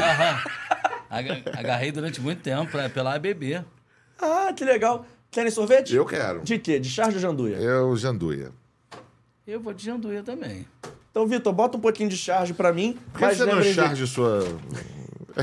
change, change, change your choice. Change, change, mas... Change, change your choice. É, não, não, não foi bom o trocadilho, esquece, apaga. É, Mas vamos lá. Você fez se beber não case. Ah, fiz, cara. É o na Doug, mesma. É o Doug, É Doug. na mesma linha do. Aí também vou te perguntar, na mesma linha do DiCaprio no Lobo de Wall Street, né? É loucura com doideira. É, mas é mais festa, né? O meu personagem sumia durante o filme, né? O meu, o meu, o meu... Dúvida relevante. Quando o personagem some durante Eu o filme. fico chateado, eu Não, fico além, triste. além de chateado, é o cachê completo ou é só pela cena que ele É, eu só aparece? eu dublo por loop, né? Cada mais, cada 20 Quanto mais loop- ele aparecer, mais melhor. melhor, entendeu? Quando ele vem pouquinho, eu, é aquela horinha, vem pouquinho, é muito triste. Eu gosto, eu gosto muito de, de- de- Não, mas enfim, não importa. Que nem Power Ranger. o especial Power Ranger. Pô, beleza, mano. Tem uma, uma horinha de dublagem. Mó, mó sucesso esse negócio. Você ganha lá a merrequinha de 170 prata e tá tudo certo. Você fez um Obrigado, obrigado. filme. Nunca mais viu nada, nenhum dinheiro. Eu, inclusive, esse projeto de lei agora dos direitos autorais aí, inclusive eu quero falar sobre isso, porque é o seguinte: nós, nós como intérpretes, galera, galera, nós como intérpretes, cada vez que exibe, nós temos que ganhar. Sim, senhor. É, é constitucional isso, só que, pô, tem que regulamentar. Esse projeto aí das fake news aí, é, que apelidaram da fake news, também contém questões de direitos autorais importantes e fundamentais para o nosso futuro, porque, querendo ou não, nós que trabalhamos no- na dublagem há tantos anos, eu estou há 30 anos, esse ano eu completo 30 anos de carreira, né? Eu comecei em 93. Parabéns pra você. É, já completei 30 anos, eu completei em fevereiro. É, porra, cara, a gente deixou um legado aí que a gente, porra, é exibido aí e a gente não, não monetiza, cara. E tem que monetizar, E é assim como a música toca no rádio e recolhe o Sim. ECAD. Se a nossa voz está tocando na televisão, tem que recolher Que lá. nós o- ganhamos para colocar a voz. Cada É. exibição a gente deveria receber também. Exatamente. A gente, deve, a gente teria que receber por uma questão de ah, conexo de exibição, entendeu? É direito autoral, né? Inclusive, eu quero pedir para todo mundo aí, apoiem esse projeto de lei, porque ele é fundamental para resgatar a dignidade do ator em dublagem do Brasil, né? Por favor. Boa. Tomara que seja aprovado, né, cara? Sim. Mas você tava falando de se beber não case. Tava. Tava. E aí? Então, se beber, não case. mas, mas foi um projeto maneiro que assim. Foi, cara. eu foi bebi legal. e casei várias vezes. Eu já fui aos cinco casamentos desse maluco, velho. É o nosso. Ele adora festa de É casamento. o Fábio Júnior É da o dublagem. Flávio Júnior. Flávio Júnior. Eu não sei o que, que ele faz, cara. Já estou no oitavo casamento. Porra, eu tô vendo Meu aqui. Deus, casou você de novo? Você dublou Game of Thrones. Ah, Sim. Sim, Sirius Forel. E foi legal? Foi maneiro e assim, e ao mesmo tempo foi muito louco, porque no. Morre rápido, né? Sim, mas e, e- eu passei a dublar tanta gente. Na, na, na- na- na primeira temporada de Game of Thrones, eu acho que eu dublei todo mundo. Ah, e é, muito louco. Era uma salada, tipo Simpsons? Exatamente. Cada hora dubla um? É, é- é muito louco. E aí, quando veio a segunda temporada, nenhum dos bonecos que eu fiz eu voltei a fazer. Aí eu falei assim, ué, que maluquice isso. Mas foi muito, assim, foi um, um, um, zona, um personagem que me deu muito retorno. O Sirius, assim, é importante, tanto que ele aparece, se eu não me engano, acho que em sete ou oito episódios só, no máximo, da primeira temporada. E todo mundo fala dele até hoje, da importância É o dele. Sirius. Lembra Sirius. da voz? Ele falava meio assim. Ah, tinha sotaque? Ele tinha sotaque. Ah, que grande. Eu estou aqui no Fora do Jogo. Eu também estou aqui no Fora do Jogo. Isso aqui é muito bom. E eu, tô- eu gosto, assim, porque vocês fazem de tudo. Mas Você. nem tudo, tá, Ah, querido? não, não, querido, não. nem tudo. Não, assim, com. De dublagem. Não, é, Até não. essa ah, dublagem, até tá essa dublagem, até essa explicado, tá, dublagem. tá explicado, hein? Porque você também faz Emily in Paris, que é uma coisa assim. Pra quem faz monstro que é e tio, fazer Emily in Paris é Que que fora do personagem. Paris? Que que é Emily Paris? É uma série adolescente da Netflix, que a, a Ah, menina é? mora em Paris. Eu, eu acho que eu sou o pai dela, né? Eu acho É que eu uma sou parada é? Tu não sabe? Eu, eu costumo dizer que eu sou a pior pessoa pra saber o que, que eu dublei. É que o Flávio ele entra no estúdio e não sabe nem o que ele tá fazendo. Botou o texto na frente dele ele começa a dublar. E é vai. automático. Porque, é, como, eu, como eu falei antes aqui, eu não sou muito apegado a esse tipo de coisa. Eu gosto de assistir tudo. Mas eu não, não sou aquele maluco que, que, que coleciona coisas. Ah, se é passar lá no. Vou pra São Paulo só pra ver esse filme. Não, não, não, não sou. Eu gosto de assistir, eu sou fã. É, mas não sou a esse ponto tirando Star Wars. Star Wars eu tenho uma coleção de bonecos. A minha casa parece casa de criança e tudo de Star A Wars. Renata também é fã. Nossa senhora, gente do céu. A Renata é fã. Renata, eu sou seu fã. Cala a boca! Fora do jogo! É, t- fora do jogo! Pô, peraí, gente. Eu, gosto de fazer essa piada aí, Flávio. essa Janduia. É Janduia esse aqui? Os dois são Janduia? É, pô. Aí eu vou. Eu, não, esse é Janduia Ah, também. esse- Esse, esse é é. Charles. Ah, esse é Você Charles. fez outro filme que eu vi. Ah, esse eu vi no cinema. Tudo bem que eu vi legendado. Vai, Flavinho. Mas eu vou até te perguntar que eu sou muito hater desse filme. Qual? Casagutti. Como é que você Rapaz. dublou Casagutti e ficou acordado até o final da dublagem? Cara, é. Que, porra, não, eu não vi. com eu não vi todo o filme, eu respeito, não o vi filme é chato pra cacete. Eu não- é- ele é muito monótono. Muito, Pô, muito, não, muito. monótono é o fora do jogo, amigo. Aquilo dali é outra, é outra nota. Mas como o, o, Cris, o Cris explicou, a gente só dubla os loops em que a gente tá. Então a gente não tem noção, às vezes, do filme inteiro, a não ser quem faz o personagem principal. Então a- acaba pra gente sendo uma coisa rápida. Ah, loop tal, loop tal, loop tal, a gente vai fazendo. Meteu um sotaque italiano pra fazer? Sim, sim, sim. Como é que era a voz? Vocês odeiam essa pergunta, essa pergunta, pergunta mais... É, senhor Gucci, é, é, precisamos resolver estas coisas aqui agora. Sim, sim, vamos, vamos resolver. Vamos. Anda, Vamos, anda anda. logo. Que moleza. Mas você fez Rio também. Fiz Rio. E foi engraçado que eu fui chamado para fazer Rio. Pr- Primeiro foi uma participação que aparecia um cara do sambódromo. E por conta do samba, o Briggs me chamou para fazer. Ele, Flávio, sei que ser você. Eu, eu falei, pô, mas é uma besteirinha. Ele, não, mas você vai fazer com qualidade, com a qualidade que eu quero. E ah, era um malandrão que informava como é que estava a situação do sambódromo para eles cortarem caminho. E, e um desenho muito bacana, né? Assim, eu fiz tanto o Rio 1 quanto o Rio 2 aqui na Barra. É, pertinho. Curicica. Essa foi mais rápida que você. Você não deixou eu falar. É, quase que eu falei, Curicica. Mas bacana, produção muito bacana. Eu preciso muito dizer uma coisa. Manda. Esse sorvete é maravilhoso. Ah, não vai fazer igual o Carlos Kaiser não, né? Cara, que sorvete gostoso, meu irmão. Realmente. Na moral. Asmei. Cara, vocês acompanham essa parada também? Que eu sou fã do angolano do Kuduro. O angolano do Kuduro é o maior fenômeno da internet. Eu acho muito 2023. bizarro, velho. Eu também. Eu acho muito bizarro. Eu acho muito boa. boa, Cara, boa. que língua foi essa que ele criou, brother? Muito bom, hein? Muito bom, hein? Muito boa. Não gostei. Vitaly Gelato está de parabéns. Tá de parabéns. Parabéns. Cara, é muito bom. Torrão, ainda falando sobre personagens legais que você fez, Fale. porque você fez um que a cultura nerd adora. E esse É. nem precisa ser muito nerd pra acompanhar, eu sou preguiçoso, que é a Taikon Titan. Hum. Também deu uma, proje- deu uma projeção maneira, né, o Attack on Titan? É. Um episódio, né? Ele morre, inclusive. Mas ele é um personagem icônico. Ele precisava morrer ali. Era a história ali. Ele tá pro pote. Mas então, mas eu, mas eu, eu gosto muito de fazer esses personagens que são. Ah, ele veio uma vez e tal. Porque marca, né? Acaba que a galera que é fã. Porra, aí separa a cena, recorta a cena, publica, me marca. Eu acho fantástico, cara. Quero agradecer o pessoal da do Brasil. Eu fiz lá na do Brasil, que é uma- um estúdio de São Paulo. E nós gravamos remotamente, né? Me conectei com eles, eles é, captaram meu microfone, deu tudo certo. Foi lindo fazer. E foi 10 de 10. Nota mil. 10, 10 é pouco, nota mil. Foi muito bom fazer. Porra. E agora chegamos no momento que pisamos realmente na cultura gamer. Eita na fé. cultura nerd. Agora. Porque Ah, vou, vou levantar essa para Flávio Bate cortar. Flávio Bate, você já dublou algum game?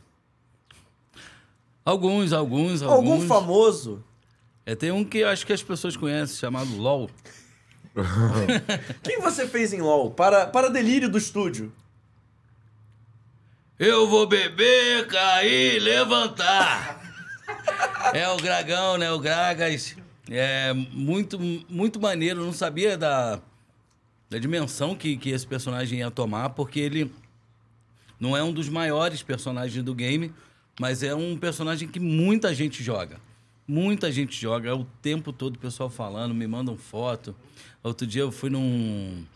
Fui num restaurante que tinha um. Tinha um barril.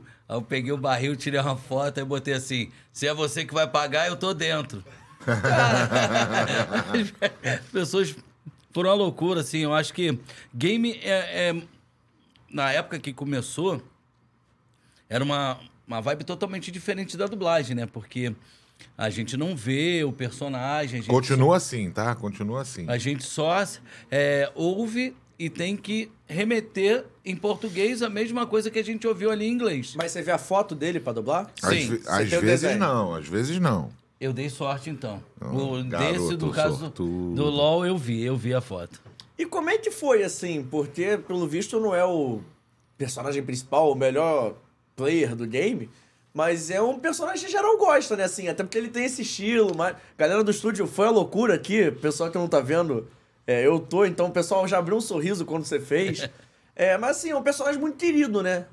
Sim, sim, porque é, apesar dele ter as armas dele lá, de dar a barrigada dele todo mundo lá, ele é um bonachão, né? Então, ele tudo é na base da comédia, né? Tudo envolvimento com bebida, então fica um pouco mais leve, né, do que os outros personagens. Então, eu acho que isso que faz com que a galera goste. E você, quando. Como é que chegou até você esse personagem? Foi teste? Foi indicação? Foi indicação, foi, foi, foi direto. Quem dirigiu o LOL foi o Leonardo Santos, né? Muito amigo nosso, filho do Cristiano. Por que, filho do Cristiano? Foi, morou na casa do Cristiano, bota Eu também morei, eu também morei, não posso falar nada, não. O Léo. o Léo. Então, O Léo foi meu aluno na escola de rádio. Durante muitos anos eu dei aula de dublagem. E o Léo era um fã de anime. Que queria ser dublador, garoto novo. Foi buscar profissionalização como ator. E eu dei o maior apoio pra ele, porque eu achava que o moleque era um talento. E é mesmo. Tanto que tá até hoje aí. É, hoje em dia ele dirige muitas produções. Tá morando, inclusive, em Tampa. Porra, é maneiro. É, tá morando lá em Tampa mas atualmente. Achou a tampa do pote? Achou dele, achou sim. A mulher dele mora lá com ele. Tá tampando tudo lá. Ok. Boa. Ele tá trampando em tampa? Ele tá Nossa. trampando em tampa. Levanta Boa. a bola, o outro corta, o outro vem de manchete. É, porra, maravilhoso esse podcast, cara. Porra, melhor É o podcast. melhor podcast do mundo. Melhor podcast que eu vim até hoje. Mentira, no- com os outros, tá? Tão É. bom quanto, tá? Só, só explicar. Menos mal, eu achei que você ia falar, é o primeiro que eu vejo. Eu falo, pô, obrigado pela referência. Não é, não, tão bom quanto. 100%. É, 100% de Não, eu não posso esquecer dos outros, porque, Ah, né, galerinha, gente boa. Não sou ciumento, fica tranquilo. É, não, mas enfim. Tô adorando isso aqui. É... Mas eu aposto que o meu único tem sorvete O. Léo, cara, eu vou te falar, mano, esse sorvete é muito bom, brother. mais? Uma delícia, uma delícia, de Não, porque verdade. eu sou diabético, eu não posso comer Por muito. favor. Somos dois. É... Mas como hoje eu não almocei, então, porra, tá show de bola isso aqui, cara. Isso aqui tá maravilhoso. Mas aí foi o Léo. O Léo pegou esse game, É. Eu também Aí ele dublei me- esse game. aí ele me convidou pra. pra, pra... Aí entramos, entrei no estúdio, quando eu vi o maluco, comecei a rir, né? Tinha que ser gordo, né? tinha que ser gordo, tinha que ser gordo, tinha que falar rápido e gritar. Mas vamos lá. Aí a gente mudou algumas coisas, tanto que ele só fala é, coisas de, de, de brincadeira mesmo. A gente fugiu totalmente do texto original. Ele pediu a liberação lá para o cliente, né? Se podia aportuguesar as piadas lá para que o pessoal todo pudesse entender. Liberaram e a gente fez. E quando você chega em feira de game e tudo mais e faz essa voz, a galera vai à loucura mesmo? Tipo Cara, assim. isso é, é muito engraçado falar sobre isso, porque a primeira vez que eu fui num evento, se eu não me engano, foi em 1999 que o Cristiano me levou. Num evento que ele ia dar uma palestra com a Lina Rossana, lá na Tijuca, no colégio. Esqueci o nome do colégio. O Cristiano me São levou. José? São José. Eu fui com ele, eu falei, fui lá. Até subi no palco, não tinha. Mal tinha começado a dublar, não tinha nem o que falar. E quando eu vi aquela galera toda vestida de cosplay, e o Cristiano abriu a boca pra falar o negócio do Yu Hakusho, as pessoas foram à loucura, parecia gol no Maracanã. Eu falei, cara, que que é isso? Como é que é a voz do Yo-Yo e Hakusho? O Yu, ele era mal-humorado. Ele tinha o golpe do dragão. E. ahn, ele vai. Coabra, seu idiota. Você não vai vencer essa luta. Eu vou vencer. Super chamas negras mortais! Morra! Então, quando eu dava esse grito, Nesse irmão, momento, brother. Uma coisa assustadora, eu fiquei assim. Que mundo é esse que eu não conheço? Muito louco, velho. Que mundo é esse que eu não conheço? E isso Eu gritava passou. morra e a galera. "Ah!" E isso passou a acontecer comigo é, depois que eu comecei a dublar e frequentar esses eventos. Eu ficava assim, meu Deus, as pessoas gostam mesmo disso. As pessoas curtem mesmo dublagem, que maneiro. E, e você poder fazer. Porque eu vivi durante muitos anos fazendo muitos papéis grandes em novelas mexicanas, mas de filme, de série e desenho animado, fazia participações. Eu fazia papéis pequenos. Eu demorei muito a, a, a, a acontecer com, com os papéis grandes. Então, é, quando eu comecei nos eventos e falei assim, cara, minha voz é maluca, minha voz tá Todos nós demoramos, né, cara? Eu acho, eu acho que eu, eu até, eu até demorei. Eu era muito ruim quando eu comecei, Flávio. Eu cantava. Eu cantava no Gravou final de até um frase. CD. Não, não, não. Você gravou um CD mesmo? Eu tenho um CD, eu sou compositor. Eu sou fã, tá? Eu, sou fã gosto- mesmo, de verdade. Eu, eu, eu- eu gosto de compor, escrever música. Você vai cantar um trechinho? Cara, Ao vivo, assim, quem sabe faz ao vivo? não, porque eu não tô com violão aqui, mas se eu Pô, tivesse não um dá uma violão capela? aqui. Não, não, não é legal cantar a capela. Porra, que isso. Né? Tá no Spotify? Tá. Então tá tá no. Spotify. Então tá você bom. pode procurar lá Cristiano Torreão. Você vai ver meu- minhas músicas lá. Você canta o quê? Pra quem quiser Cara, acompanhar. eu, eu gosto, eu sou eclético, irmão. Eu componho. Eu Então. sou muito mais compositor do que um cantor. Mas acho que você interpreta nas suas composições é o quê? É- Música pop, romântica, romântico. tem rock, tem, tem balada. É um CD bem eclético e com todas as letras, são, são todas as letras minhas. E eu Português? não só em português, eu também tenho singles, alguns singles gravados. Enquanto o Amor Tiver Vida, tem até um videoclipe animado. Enquanto o Amor Tiver Vida, tem um videoclipe na internet que é bem legal. É... Esse é um outro lado, né? e, e, cara, quando eu comecei na dublagem, eu era muito ruim. Eu cantava no final de frase. Inclusive, hoje, uma das coisas que eu mais pego o pé, que eu pegava pé nos meus alunos, era cantar final de frase. Porque a gente, Sofri quando muito. a gente começa Sofri a dublar, muito. quando o ator começa a dublar, o JP, O inglês, ele tem um final de frase pra cima. E nós aqui no português, eu tô conversando aqui com você, tá? Eu tô conversando aqui, opa, desculpa. Tô conversando aqui com você. O meu final de frase é sempre pra baixo. Percebe? Então fazer pra cima. a naturalidade dos nossos diálogos em português nos leva sempre finais de frase pra baixo. Se você for na melodia do inglês, você vai tirar a melodia natural do português. E vai começar a falar pra cima. E vai começar a ter. Eu estou falando com você. E aí não vai soar Comigo? natural. Não vai, não vai soar natural. E esse, essa era a maior dificuldade, minha maior dificuldade como ator nessa, nessa transição era conseguir botar esse final de frase pra baixo sem deixar me contaminar pela melodia do inglês. Cara, eu briguei tanto com isso que hoje em dia, graças a Deus, eu, não tenho mais essa dificuldade. Mas tem um monte de gente que tem essa dificuldade. Porra, isso deve ser difícil pra cacete. Porra, Mas o mais difícil. Já aconteceu da frase ficar curta? Tipo assim, o cara tá mexendo a boca pra Já, cacete, já. você tem que ficar alongando? Cara, dublagem é um trabalho de tentativa e erro, JP. Uhum. Eu tô falando, vai comendo aí, aproveita aí que eu tô falando. Tá Eu tô dando essa moral, tá dando essa É. moral. Eu tô aproveitando, cara. Aproveita, aproveita. aproveitando. Aproveita, porra. Aproveita. Porra, Isso merda. aí, merda. Vai. aproveita, aproveita. É, então, JP, é, quando eu tava começando, cara, eu tinha maior dificuldade, cara, com essa coisa de ouvir o inglês e, e- e reproduzir em português sem cantar, cara. E esse é o maior, a maior dificuldade dos atores é essa. Quando a gente quebra essa dificuldade, a gente abre um mundo de possibilidades que a gente fala, porra, cara, que legal. Quando a gente encontra o tom da linguagem da dublagem, né? Que, como eu falei, é, quando a gente consegue fugir do tom teatral e vai pro tom televisivo, o tom da dublagem, o tom cinematográfico, o tom do cinema. Cara, o ator, quando tá fazendo cinema, quando, o ator, quando tá fazendo televisão, ele não tá falando pro último espectador da plateia. Ele tá falando aqui pequenininho com a pessoa.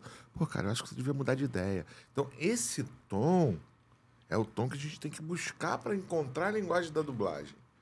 Jogar fora o texto é fundamental, porque na vida a gente fala jogando fora. A gente fala desvalorizando, a gente não fala tudo com ênfase. Ninguém fala, estou aqui com você para fazer esse podcast. Venha tomar um sorvete comigo, ninguém- Cristiano. Bora tomar um sorvete. Vocês já fizeram essas paradas de supermercado, é, comercial? Já fiz comercial, muito. Que-. Cara, eu, eu, eu montei um estúdio em casa para poder abrir o leque de possibilidades para fazer trabalhar com a voz. Isso daí tem 10 anos esse ano. Hoje. É, tem 10 anos. Então, Você mano, não pode perder. Cara, o, o que eu trabalho para o exterior, pro exterior, com, com locução para português, você não tem ideia, brother. Mas o que, que o exterior tem de demanda? Mano, muita demanda. Mas assim, de quê, por exemplo? Por exemplo, você tem uma empresa na Alemanha que está lançando um catálogo no Brasil de uma, numa subsidiária e tal, e ele precisa uma- localizar um vídeo de treinamento para os funcionários brasileiros. O que é localizar? Colocar na linguagem, no idioma local, tá? É, a galera separa a localização da dublagem e, e- e- e- na verdade, dublagem é um dos serviços dentro do, do serviço de localização. Você localiza panfletos, cartazes, placas, livros, filmes. Eu sou games. a voz de dois pet shops no telefone. A pessoa liga pra lá, eu. Você ligou aqui, quem fala não sei o quê. Eu, Ó, eu, por exemplo, sou a voz da iTech RS, que é um provedor de internet. Mas do- você não fala que é o amigo de ninguém, não, né? Não. Ah, tá. Então, ele faz o pet shop, eu faço a voz do telefone de atendimento da iTech RS, que é um provedor de internet lá de Florianópolis. E assim a gente vai espalhando nosso trabalho por aí, cara. Eu Pô, gravei maneiro. esses dias um. Um. Cara, foi um, é um texto gigante que até me estressei um As pouco. protuberâncias pretas e escalavradas. Foi esse texto? Não, de- falando de, de disfunção erétil. Ah, Cara, é? pra vender na internet um Qual produto é? milagroso. Ah, mano, VSL. maravilhoso, maravilhoso isso, velho. E assim, Como e é não, que- e contava a história. Não Pô, fale a tenho- marca, mas- Eu tenho 55 anos. Aí começa tu a tirou É a história, a história do cara. Não, eles, eles pediram pra fazer uma voz muito grossa. Eu, eu gravei o texto todo. Aí você, eu tenho 55 anos, fez a voz do Silvio sabe, Santos. Sabe como é que é, né? Aí, cara, eu gravei aquele texto todo assim, eu ficava assim, cara, eles vão enganar as pessoas. É VSL, Eles é... vão enganar as pessoas. Não, é não vão enganar, cara, Mas- não. mas assim- O produto funciona, rapaz. Não, não é. é... ok. Quem já precisou, que o diga. Ué, você... você Eu uso todo você- dia. Ah, tá. Ô, Flávio, eu ia quase esquecer, mas tem uma fanbase grande no Brasil. Eu não posso fazer isso, senão seria um homem morto. Ah, é? Brooklyn Nine-Nine tá no currículo Ih, rapaz, isso é engraçado. Eu gosto dessa série dele. Cara, Brooklyn Nine-Nine, e pior que é, a série já acabou tem dois anos, né? E agora o SBT começou a passar ela no domingo meia-noite, está dando audiência. E assim, as pessoas estão elogiando muito. E foi uma, uma série que a gente teve muita liberdade para poder criar, né? É, e isso ficou bom demais, porque meu personagem tem, tem uma cena dele cantando sou um gordinho gostoso, que viralizou. A gente brincou muito, a gente trouxe tudo, aportuguesou tudo. Eles quase não proibiram nada do que a gente fez. Como é que, como é que é, por favor? Só uma palhinha. Ah, é meia voz, né? O, o Charles Boyle, ele tem a minha voz mesmo, que é. Assim. Bom, Jake, vamos pro fora do jogo. A gente tem que ir lá naquele podcast, cara. Eles vão levar. Eu levo a M só pra você ficar tranquilo, beleza? Tá, mas pô, por quê? Porque você é o quê? Canta aí. Sou um gordinho gostoso, um gordinho gostoso, sou um gordinho gostoso. Não, e teve uma, uma cena que ficou antológica, né? duas, né? Que foi a do Backstreet Boys, né? É. A cena do Backstreet Boys que quando chegou, a gente falou assim, como é que eu vou fazer isso aqui? Porque o cara tem que falar em português no meio disso. Aí eu pedi autorização para gravar todo mundo cantando. Aí a gente, o, a galera que fez a- as participações, todo mundo cantou a música e o, o, o Jake que brincou com, com a coisa do.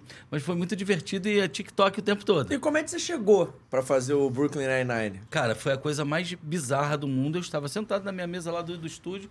A menina chegou com, com o espelho né, do filme e falou assim: chegou essa série aí, faz teste. Tipo assim, eu não sabia nada da série. Aí eu olhei, aí eu olhei o. Normalmente não é assim, não. Ninguém chega. É sério aí, vai aí. Não é assim, Foi não. a Silvana. Tá, Foi a Silvana. Pô, mas sacanagem. Não, chegou a série aí, faz aí. Aí eu olhei, eu falei, vi o Terry Crews na cena, na, na, na série. Falei, opa, peraí, essa série tem alguma coisa. E o engraçado, eu fiz teste para todos os personagens. Ninguém que já tinha dublado os personagens foram escolhidos pela Universal. Personagens não, os atores. Os atores. A Universal trocou as vozes de todo mundo. Eles falaram que eles não queriam referência de vozes nessa nova série, independente de todo mundo. Porque o Terry Crews, por exemplo, estava um sucesso na época com o Gutenberg no Todo Mundo Odeia o Chris. Aí foi. O Borghetti ganhou o teste. O. Que Mar- salada, né? Márcio Simões perdeu o teste pro, pro, pro Coroa. Caraca. A Flávia Sadi perdeu o teste e o Clécio Souto, que sempre dublou o ator que faz o Jake, perdeu o teste pro, pro Rodrigo Antos. Então foi assim, do zero. Começamos do zero. Tanto que as primeiras duas temporadas a gente nem achou que ia fazer tanto sucesso, porque tava passando num canal pequenininho a cabo. Só que eles começaram a ganhar tudo quanto foi prêmio lá fora. Melhor série de comédia, melhor ator de comédia, melhor produção de comédia. Eles começaram a ganhar todos os prêmios. Aí as pessoas aqui começaram a olhar, aí a Netflix comprou. Aí depois que começou a passar na Netflix, aí o grande público teve acesso, foi fenomenal. E a gente sempre brincou. Nossa, Fenomenal. muito bom, Fenomenal. Muito fenomenal. bom. É, Mas- e é, mas é- gostosão. Mas é, dá pra falar que, que, assim, é o grande trabalho da sua carreira? Sim. Não, não só pelo trabalho, mas em projeção, porque é uma série que, assim, muita gente gosta. Sim, foi o melhor trabalho em, em termos de, de da, da brincadeira de eu poder ser muito Flávio Bach. Que eu falo, o, eu botei o Charles Boyle muito Flávio Bach. Muito meio perdido, assim. É, é um personagem que, que eu acho que encaixou realmente com a minha voz. Mas em termos de projeção, ele bate de frente com o musculoso do Apenas um Show. Que esse aí, eu- eu acho que é um. É, um- é icônico, de verdade. E- Como é que é a voz do musculoso? Eu também não poderia deixar desse, mas eu deixei pro final. Sabe quem mais gosta do fora do jogo? A minha mãe!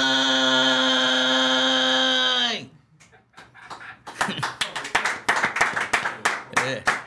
E assim, o engraçado do esse desenho, quando ele começou lá, o Dário que dirigia na Cinevídeo, É. esse personagem ele entrou como uma participação. Ele não era do elenco fixo na primeira temporada. Aí o Dário me chamou, aí ele brincou comigo, ele falou: Ó, tem um maluco aí que é a tua cara. Eu falei: Porra, o cara é verde, Dário. Mas é a tua cara, ele deve estar participando aí de uns 4, 5 episódios. Ele tem um bordão. Que eu já olhei o bordão do jeito que estava escrito. Eu falei, pô, não gostei disso aqui não. Ele, não, segue isso aí. Graças a Deus foi ele que viu, porque senão a gente ia perder a piada do personagem da vida inteira, que é o sabe Ah, mais. o, Dário, o, Dário é, é, o Dário era um dos grandes diretores. Qual né, é o cara? bordão? É esse da mãe. É, sabe mais. Que ele começa sempre assim: sabe quem mais gosta de alguma coisa? A minha, minha mãe. Sabe E- quem mais gosta do fora do jogo? A minha mãe. A tua também? A minha é sua. boa, boa, e assim, Flávio. Boa, boa. mas boa. Foi, foi muito legal. Apenas um show. Eu acho que, que, que é um, um desenhão, assim. Pena que foi apenas um show. Sim, já acabou. Poderia ter sido mais de um, né? Podia ser mais. mais Pô, Podia ser uma ia- banda de mais um show, né? É eu ia verdade. agradecer muito se fizesse uma turnê maior, né?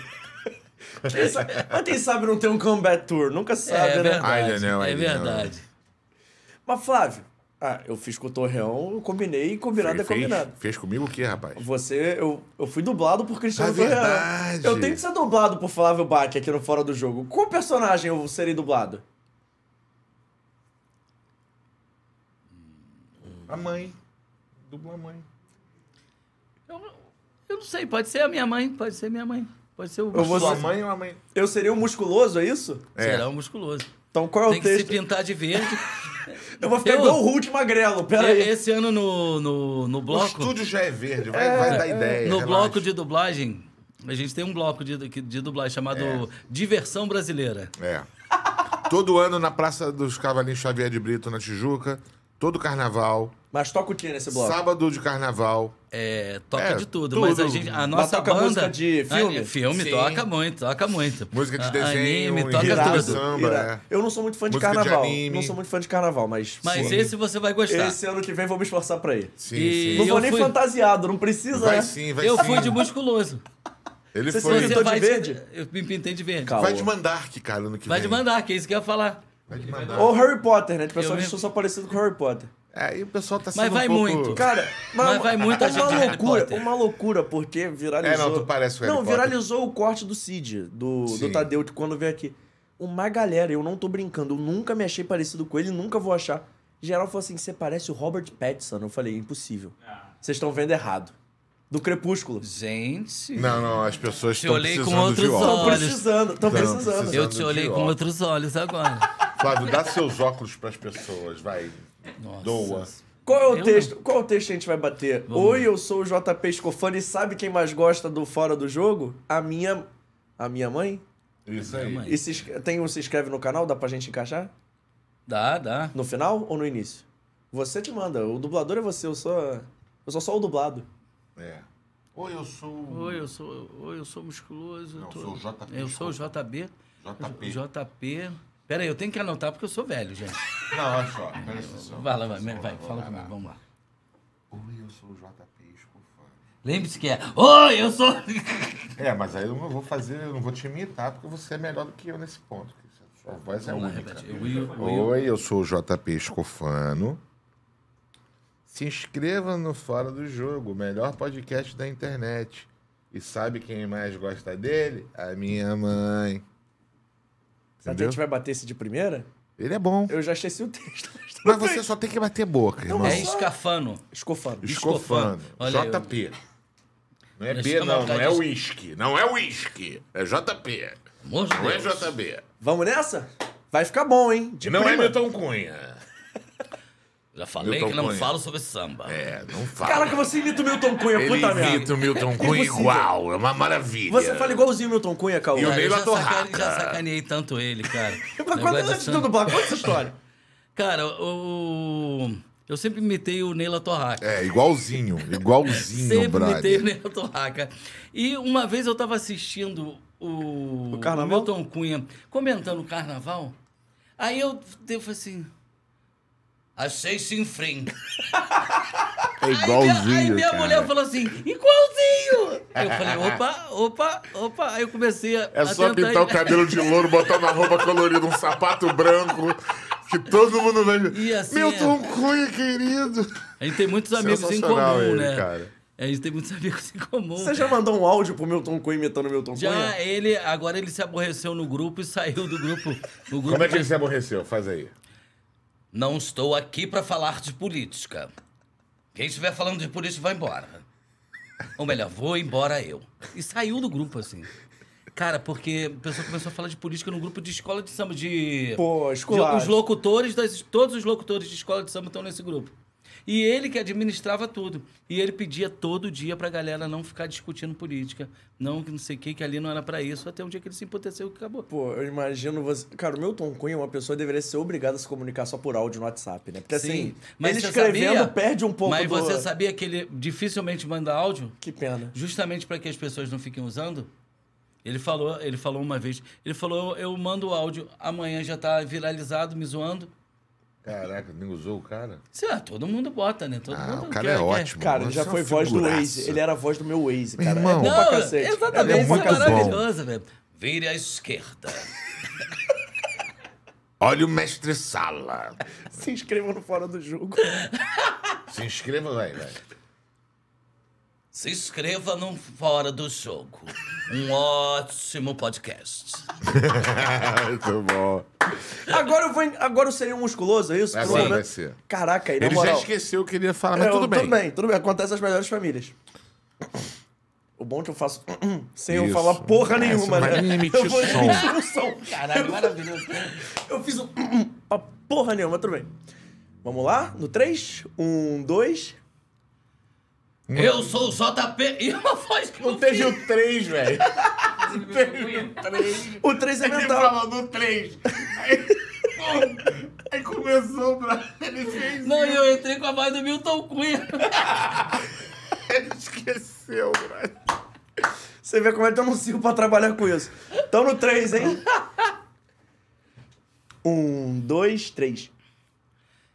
Eu sou o JP Escofano. Eu tô aqui no Fora de Jogo pra convidar vocês pra se inscrever no canal. Vai lá no sininho, hein? Ó, sabe quem mais gosta do Fora do Jogo? A minha mãe! Boa, boa. Foi Apesar, quase. é, porque o JP fechou a boca antes. É, pô, eu Ele não é segurei. Eu achei que ele ia mais rápido no manha. Assim. Eu Ah, falei, pô, ele deu a vida nesse manha aí. Pô, fez, é o musculoso. Pô, foi Mas musculoso. ficou ótimo, ficou ótimo. Passou no teste. Passou? Foi legal. Pô, Foi Ficou legal. ótimo, adorei.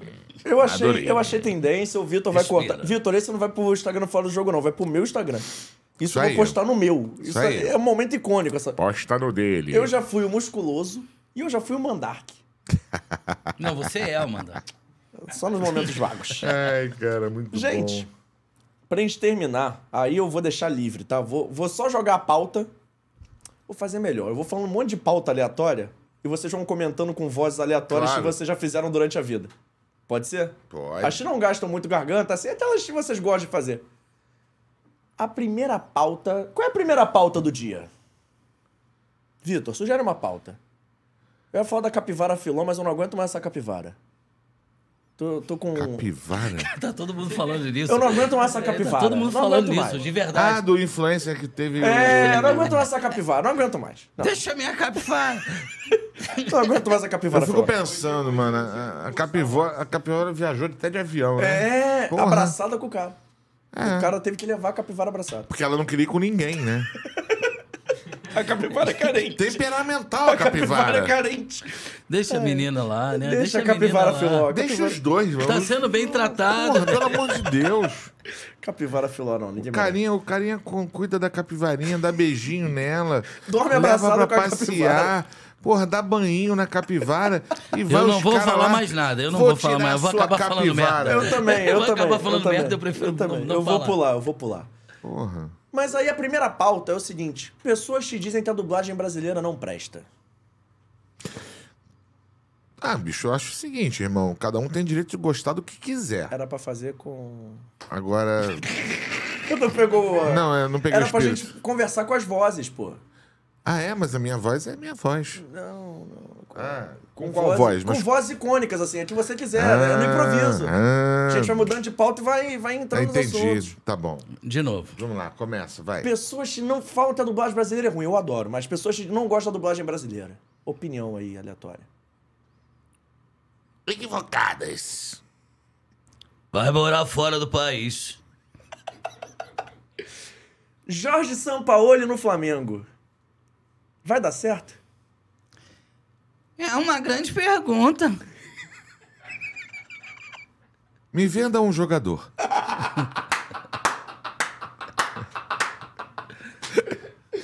Fluminense do Fernando Diniz. Já já acaba. Vai tomar um sacode domingo só porque pegou 70% É sábado, é dos sábado, lugares. é sábado, é sábado. É sábado. Ah, é? É. Não, eu quero ver o, o- o Fluminense do Diniz tomar uma piaba no sábado só porque não deram ingresso pra torcida do Vasco. Próxima pauta. É, o Botafogo do Luiz Castro 100% no Campeonato Brasileiro. Cavalo paraguaio. É, o Botafogo é um bairro, gente. Que absurdo. Eu, eu acho o Botafogo simpático. Não façam isso. É, o meu avô Eu era também botafoguense. acho. Era- Também acho simpático. também acho. Eu vou abrir aqui, eu vou, eu vou lançar um desafio que eu vou abrir o Globo.com agora. O Neymar vai ser pai. E teve protesto. Tem uma boa pauta, uma boa Foi pauta. mais forte que eu. Porra, ele pode pagar Vocês viram, colégio, vocês né? viram a Eu- torcida ontem? É, então, na porta da casa do Neymar, tu viu que loucura? Não. Os caras foram protestar na porta do portão da casa do Neymar Protestar por quê? pra sair do Foi, PSG. foi ele embora. Então essa é uma boa pauta. Torcida do PSG protestando contra o Messi e contra o Neymar. Que loucura, hein? Vem pro Vasco. O a 77 é capaz. a 777 é capaz. Ó, Zico tá no Vasco. com Pelé. É. Lembra disso? Infelizmente esses caras não vêm, né? Não vêm pro Brasil. Ainda não vem, mas. Seria bom. Fortaleceria o futebol brasileiro. Cara, eu tô, eu tô gostando assim pra caramba do bate-papo. Vocês estão gostando? Eu tô adorando, cara. sim, sim, eu não sei nem que horas tem. São quatro 4 da e 10. tarde, mano. Como é que pode isso? A gente chegou falou aqui que ia embora meia. três horas, né? Falou que ah, umas três horas deve acabar. São quatro É horas. que a gente fala pra brother. cacete, né? Cara, que loucura, o tempo voa, mano. A gente não, Não, sente. porque é gostoso falar não, e do que a gente e- ama. e Não, eu, eu tenho compromisso é, às 17. Você tem compromisso às 17? Então eu vamos tenho acelerar. compromisso às 17, eu não sabia da hora, mano. Agora que eu me perdi. Então vamos meter marcha pra gente terminar o programa e eu te liberar? Pô, Perguntas gerais. perguntas gerais? Perguntas Estão gerais. perguntando coisa aí? Primeiro, não, perguntas gerais que a gente tem aqui Ah, tá, no tá, Fora do. Jogo. A primeira de todas é o... Não vou perguntar o melhor estúdio, porque essa vai ser foda. O melhor dele, estúdio- porra. Ele eu vou tem. dizer o meu. Assim, o personagem mais legal que vocês já dublaram. Ah, cara, o mais legal. É, não é o ator, não, é o personagem, assim. Até que você mais gostou de fazer. Ah, cara, eu gostei muito de fazer o Riei, do Yu Yu Hakusho. Porra, não só porque era um personagem é, que tinha uma coisa de mal-humorado, que me permitia é, ex- é, como é exorcizar meus demônios fazendo esse personagem mal-humorado, como ele também projetou minha carreira de uma maneira fantástica. Eu não posso deixar ele de fora. Pra mim foi o Benny de Vingador do Futuro, que é um filme maravilhoso, de extremo sucesso. Foi meu primeiro protagonista, então. É o primeiro papel grande num filme, então eu dou muito valor pra ele, assim. Eu acho muito importante na minha carreira. Além de ser maneiríssimo, o filme eu já vi umas 150 vezes. Eu vou fazer uma pergunta meio escrota agora. Que eu perguntei o personagem mais legal e não é o mais chato, não me entendam mal. Mas é aquele personagem que vocês esperavam que, pô, vou dublar esse personagem, vai ser, pô, iradíssimo, não sei o quê. E acabou não rolando. Ou porque o filme não teve projeção, a série, enfim. Que a parada não rodou e porque vocês, pô, quiseram muito fazer e não. Sabe? Não deu funcionou. água. É, deu, deu água. E não por culpa só de vocês ou do filme, mas assim.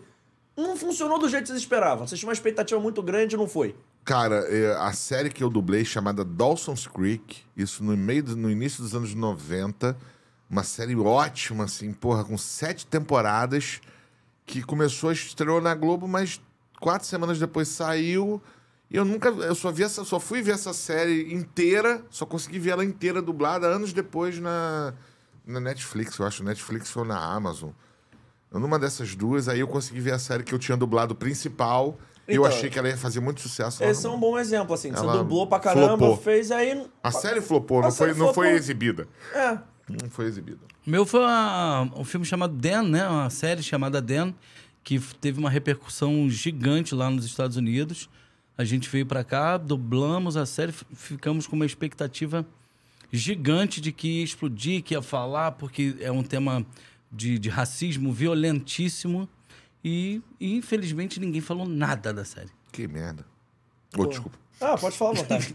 É, e aí eu quero saber, assim, o personagem que a galera mais gosta. Assim, aquele que você vai na rua, vai na feira, Não, a não, galera não, ninguém levanta. vai na- não, não. Não, na feira que eu digo É, na, é o Riei. O meu é o Riei, cara. nas feiras, assim, que É. é aquele que, porra, a galera Não, te e o, para pra Junk, falar. o Junkrat do Overwatch. É bombástico! É um jogo que eu, que eu dublei que, porra, o Overwatch é fantástico. O meu tem os dois, né? O Gragas e o Musculoso. São os dois que a galera sempre ficam entre um e o outro para pedir para fazer a voz. Boa. E já teve algum personagem aí, acho que é mais pra game ou pra série, que vocês fizeram um vilão, enfim, que a galera dá hate em vocês, mas por causa do Não, personagem? não, não. Não é igual novela, não, né? Que você faz a novela. Não. Que ator e atriz de novela te reclamam. O cara É. faz o vilão, toma uma porrada na rua. Sim, sim. Tem, tem, tem uma galera que confunde a realidade com a ficção. É meio estranho isso. É, mas confundem, né? Fazer o quê? Mas com a gente não, não- nunca rolou isso, não. Sorte, né? É, ainda bem. Ainda bem. Mas já, Imagina. aconteceu, mas já aconteceu com vocês de vocês estarem, sei lá, num restaurante, num, num dia ordinário qualquer, num lugar ordinário qualquer, e a pessoa fica olhando pra vocês, tipo assim, porra, conheço essa voz? Não, pra mim não. É, o que aconteceu foi, eu fiz um quadro do Fantástico. É, e se fosse você que as pessoas, a gente simulava uma cena. Eu, Eu, tô fiz ligado um, nesse quadro, um que, quadro que eu fazia um, um- tipo um pedófilo, tá ligado? que o cara chegava esculachando alguém, É, ou, e as pessoas então, tinham que intervir ou não, um né? pedófilo, cara. Um cara que teria marcado um encontro com uma adolescente. Então fiz toda uma preparação de elenco lá na Globo pra fazer esse personagem. E eu fiquei um bom tempo com medo de sair de casa para as pessoas pensarem que eu era. que aquela cena era uma verdade, que aquilo ali era, era eu mesmo, entendeu? Uhum. Então, assim, eu fiquei meio receoso, cara, pelo, pela temática da coisa, entendeu? Mas de voz, assim, De voz, não. De voz, nunca fui o reconhecido cara fala pela assim, minha voz, qual não. é, você é o Leonardo DiCaprio? Não, não, não, não, não. Primeiro que do Leonardo DiCaprio, brother, no, no Brasil eu só tenho a voz, o branco dos olhos e o charme. Ai, que delícia! É isso, brother. É isso. E Mas a- o meu, de vez em quando, tem, porque a minha voz é muito forte, é muito arranhada. Aham. Então as pessoas já ligam alguns personagens que eu fiz, as pessoas ficam olhando assim, alguém, alguns chegam pra perguntar. Já, já teve isso, Qual é o sim. campeão de bilheteria aí nessa voz? É o musculoso. É o musculoso? É o musculoso. Tem, porque a minha voz parece com ele. Ele grita, mas o tom é, a mesma, é o mesmo. Se eu falar assim, a minha mãe, nego já sabe, é ele que faz. É ele. Chama a minha mãe aí. A pessoa, Muito bom, a muito pessoa já bom. vai falar. Muito bom. Agora eu quero conhecer um pouquinho mais dos dubladores. Claro. Não dos dublados, mas dos dubladores. E a primeira pergunta é comida favorita. Porra, cara. Eu sou apaixonado por churrasco. Forte. Churrasco. Estrogonofe. Bom também. O que toca na playlist de Cristiano Torreão? Música popular brasileira. Nas, em todas as vertentes possíveis. Escuto de tudo. Inclusive funk brasileiro. Gosto. Gosto muito. Samba de enredo. Bom também, legal. Eu sou compositor. Você foi, foi compositor. Teve algum samba que, que ganhou? Foi pra Avenida? Estourou? Vários, vários sambas. Já ganhei samba na Alegria da Zona Sul, na Unidos da Tijuca, Império da Tijuca. Não, Unidos da Tijuca? Qual que você ganhou? Foi o samba do pão, né? Foi você que fez o Carnaval do Pão? Eu não, foi. Ah, não. A minha galera, porque. Uhum. é, a gente tem uma coisa chamada escritório, né? Que é o escritório do samba que é div- dividido porque cada compositor só pode assinar um samba por, por, por grupo. né? Então, a gente tem uma equipe e essa galera vai dividindo, cada um assina um pouquinho. É um, um jogo de xadrez para a gente poder entrar. Aí a equipe toda se reúne, tem a galera que escreve, tem a galera que leva a torcida, tem a galera até é uma, é uma divisão importante porque é muito caro. Hoje, hoje para você botar um samba num grupo especial, por exemplo, você vai, não vai gastar menos de 50 mil reais. Que isso? Não vai gastar menos de 50 mil reais. É muito, muito gasto. E aí a galera transformou muito essa coisa nos escritórios para poder não sair tão caro para todo mundo. E o que acontece é que os, os verdadeiros compositores estão se afastando dos grupos especiais, estão vindo para os grupos de acesso, porque é um, um gasto um pouquinho a menos. Mas ano passado, no, eu fui para a final na Na União de Jacarepaguá, a gente gastou quase 30 mil, Quase o preço de uma especial, então. entendeu? Pro, pro, pra você poder pagar um balé, um palco. O palco é a coisa mais cara do carnaval, né? Pra você botar. Hoje você põe quatro, cinco cantores, mais cavaco, mais violão. Você vai gastar aí no mínimo uns 4 mil, só no palco. Na noite. Numa noite, tá? E você tem que pagar antes da galera subir no palco, tá? Só pra te avisar, não tem essa de pagar depois, não. Não faz fiado. Não faz fiado. Só amanhã. É, amanhã já passou o samba, então. Perguntei da playlist. as- Essa é a mais difícil. Filme favorito dos senhores? Cara, você vai rir da minha cara, mas eu gosto de O Nome da Rosa. Não sei porque eu adoro esse filme, cara. Vou botar na minha lista. Com Sean Connery, eu acho. Os irmãos cara de pau. Pra mim Cara, é, eu vi um, o show deles lá, lá na, na é Universal. um filme que, que se tiver passando 5 horas da manhã eu vou parar pra ver.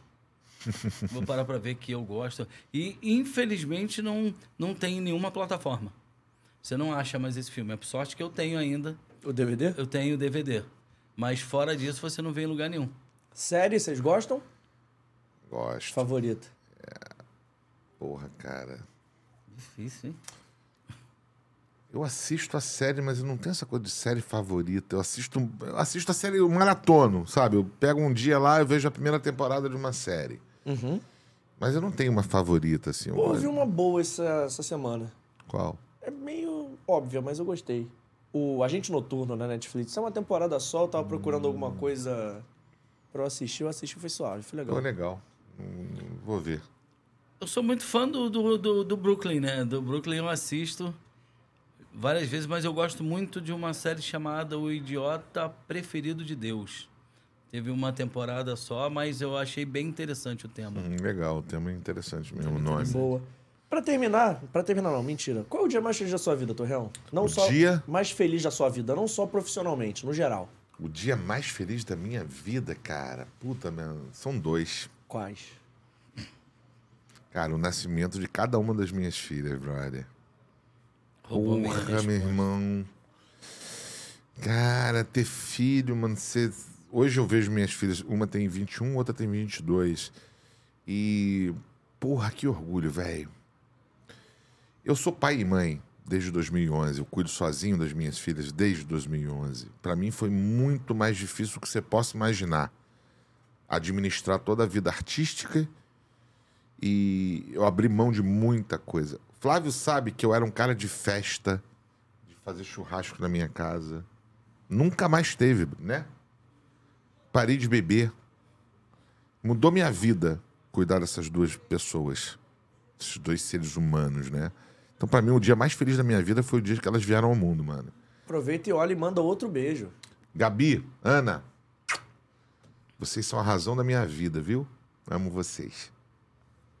Pode copiar e colar? Pode. É a mesma história. Desde 2011 eu cuido das minhas filhas, sozinho também. É, Vocês têm essa. Até nisso vocês têm essa. É, a gente esse tem uma Desde ligação. entrosamento. 2011 também? Também. 2011? Foi. Pô, cu- E curioso. engraçado isso, né? E o dia mais feliz da minha vida também o, o nascimento das duas. E só a gente sabe o que a gente passou, só a gente sabe da nossa luta, Mano, da custou nossa muito, batalha. custou muito, muito, custou muita, muito, muitos muitas relações humanas, no sentido de eu deixei de frequentar os círculos que eu frequentava, de encontrar com as pessoas, a ponto de perder mesmo um contato que existia antes, por eu levar uma vida totalmente diferente. É...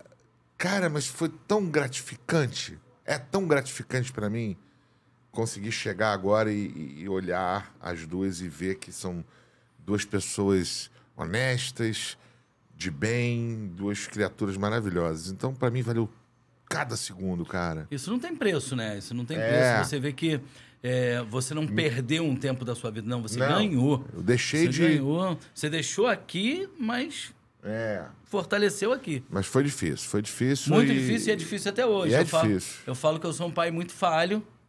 Sou um pai muito falho, mas tentei dar o melhor É. e tento dar o melhor em termos de educação, de respeito, de entendimento de vida. Até hoje, vamos que vamos. São duas fofinhas as dele também, são lindas. Sofia, 17 anos. Luísa, 22 anos. Amo vocês.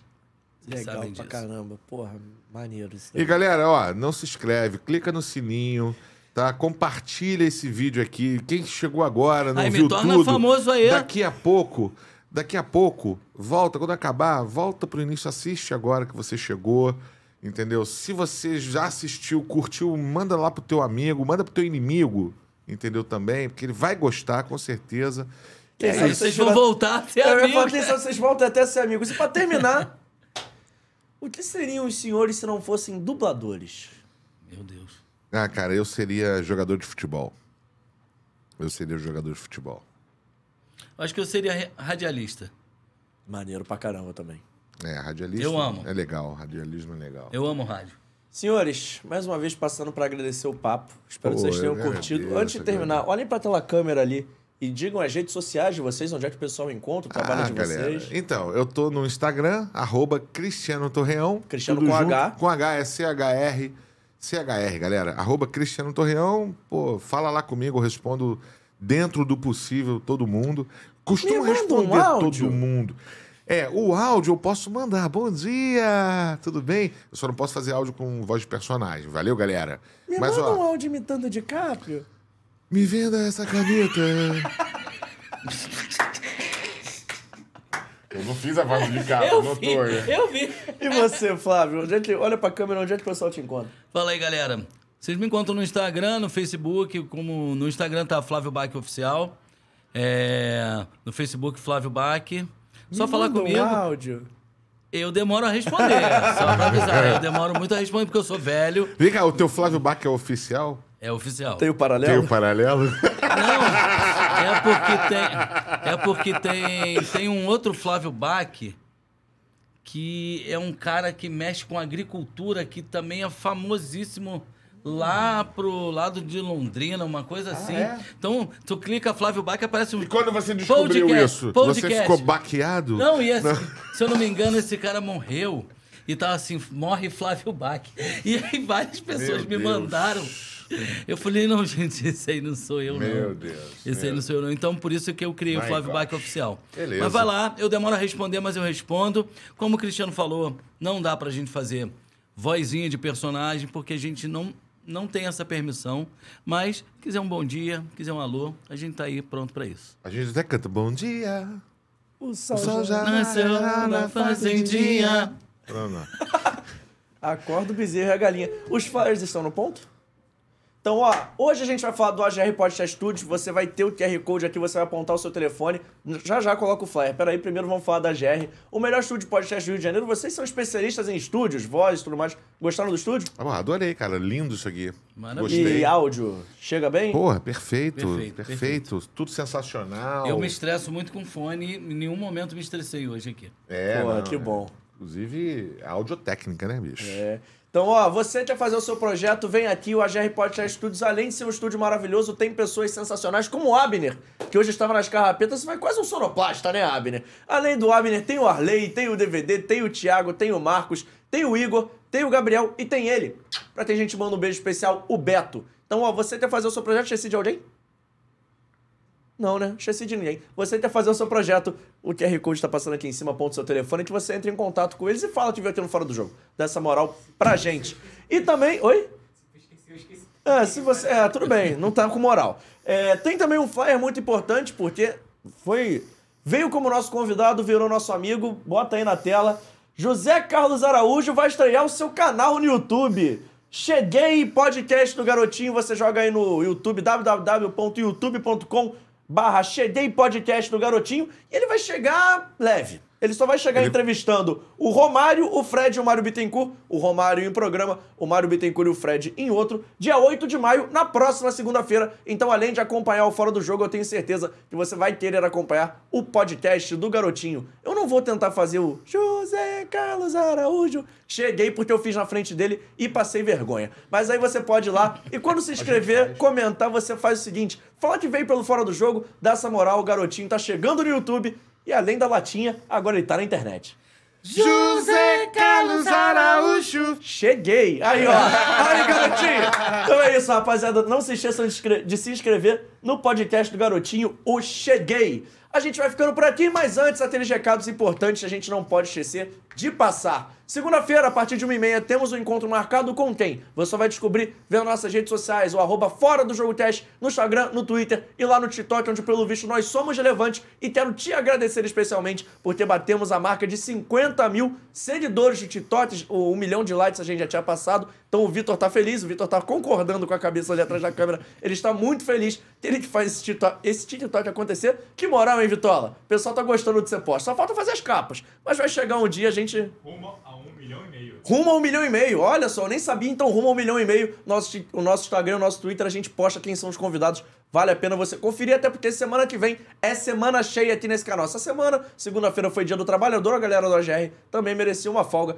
Mas a partir de semana que vem, segunda e quinta, uma e meia, temos um encontro marcado. Nosso canal de cortes, Corte Fora do Jogo Oficial, com esse nome muito criativo, você jamais vai esquecer. E você pode lá se inscrever também, que tem conteúdo exclusivo pra lá. Alguns cortes você só acompanha no nosso canal paralelo. Mas, João, eu adorei a live, mas não consegui ver tudo, porque o YouTube consome meu pacote de dados. Calma que não tem problema, porque a partir de amanhã, no Amazon Music, no Spotify e também no Google Podcast, esse episódio vai estar disponível e você aí pode dar uma caroninha pra gente, seja no trem, no metrô, na barca, no carro, no, na bicicleta, a É, pé. no o importante é você acompanhar e seguir aí o Fora do Jogo em todos os formatos que a gente disponibiliza. E pra terminar de vez, já te agradecendo demais a companhia nessa tarde de quinta, você não pode se esquecer de se inscrever no canal, ativar o sininho de notificação, deixar o seu like e o seu comentário, que isso ajuda a espalhar o nosso conteúdo pra mais gente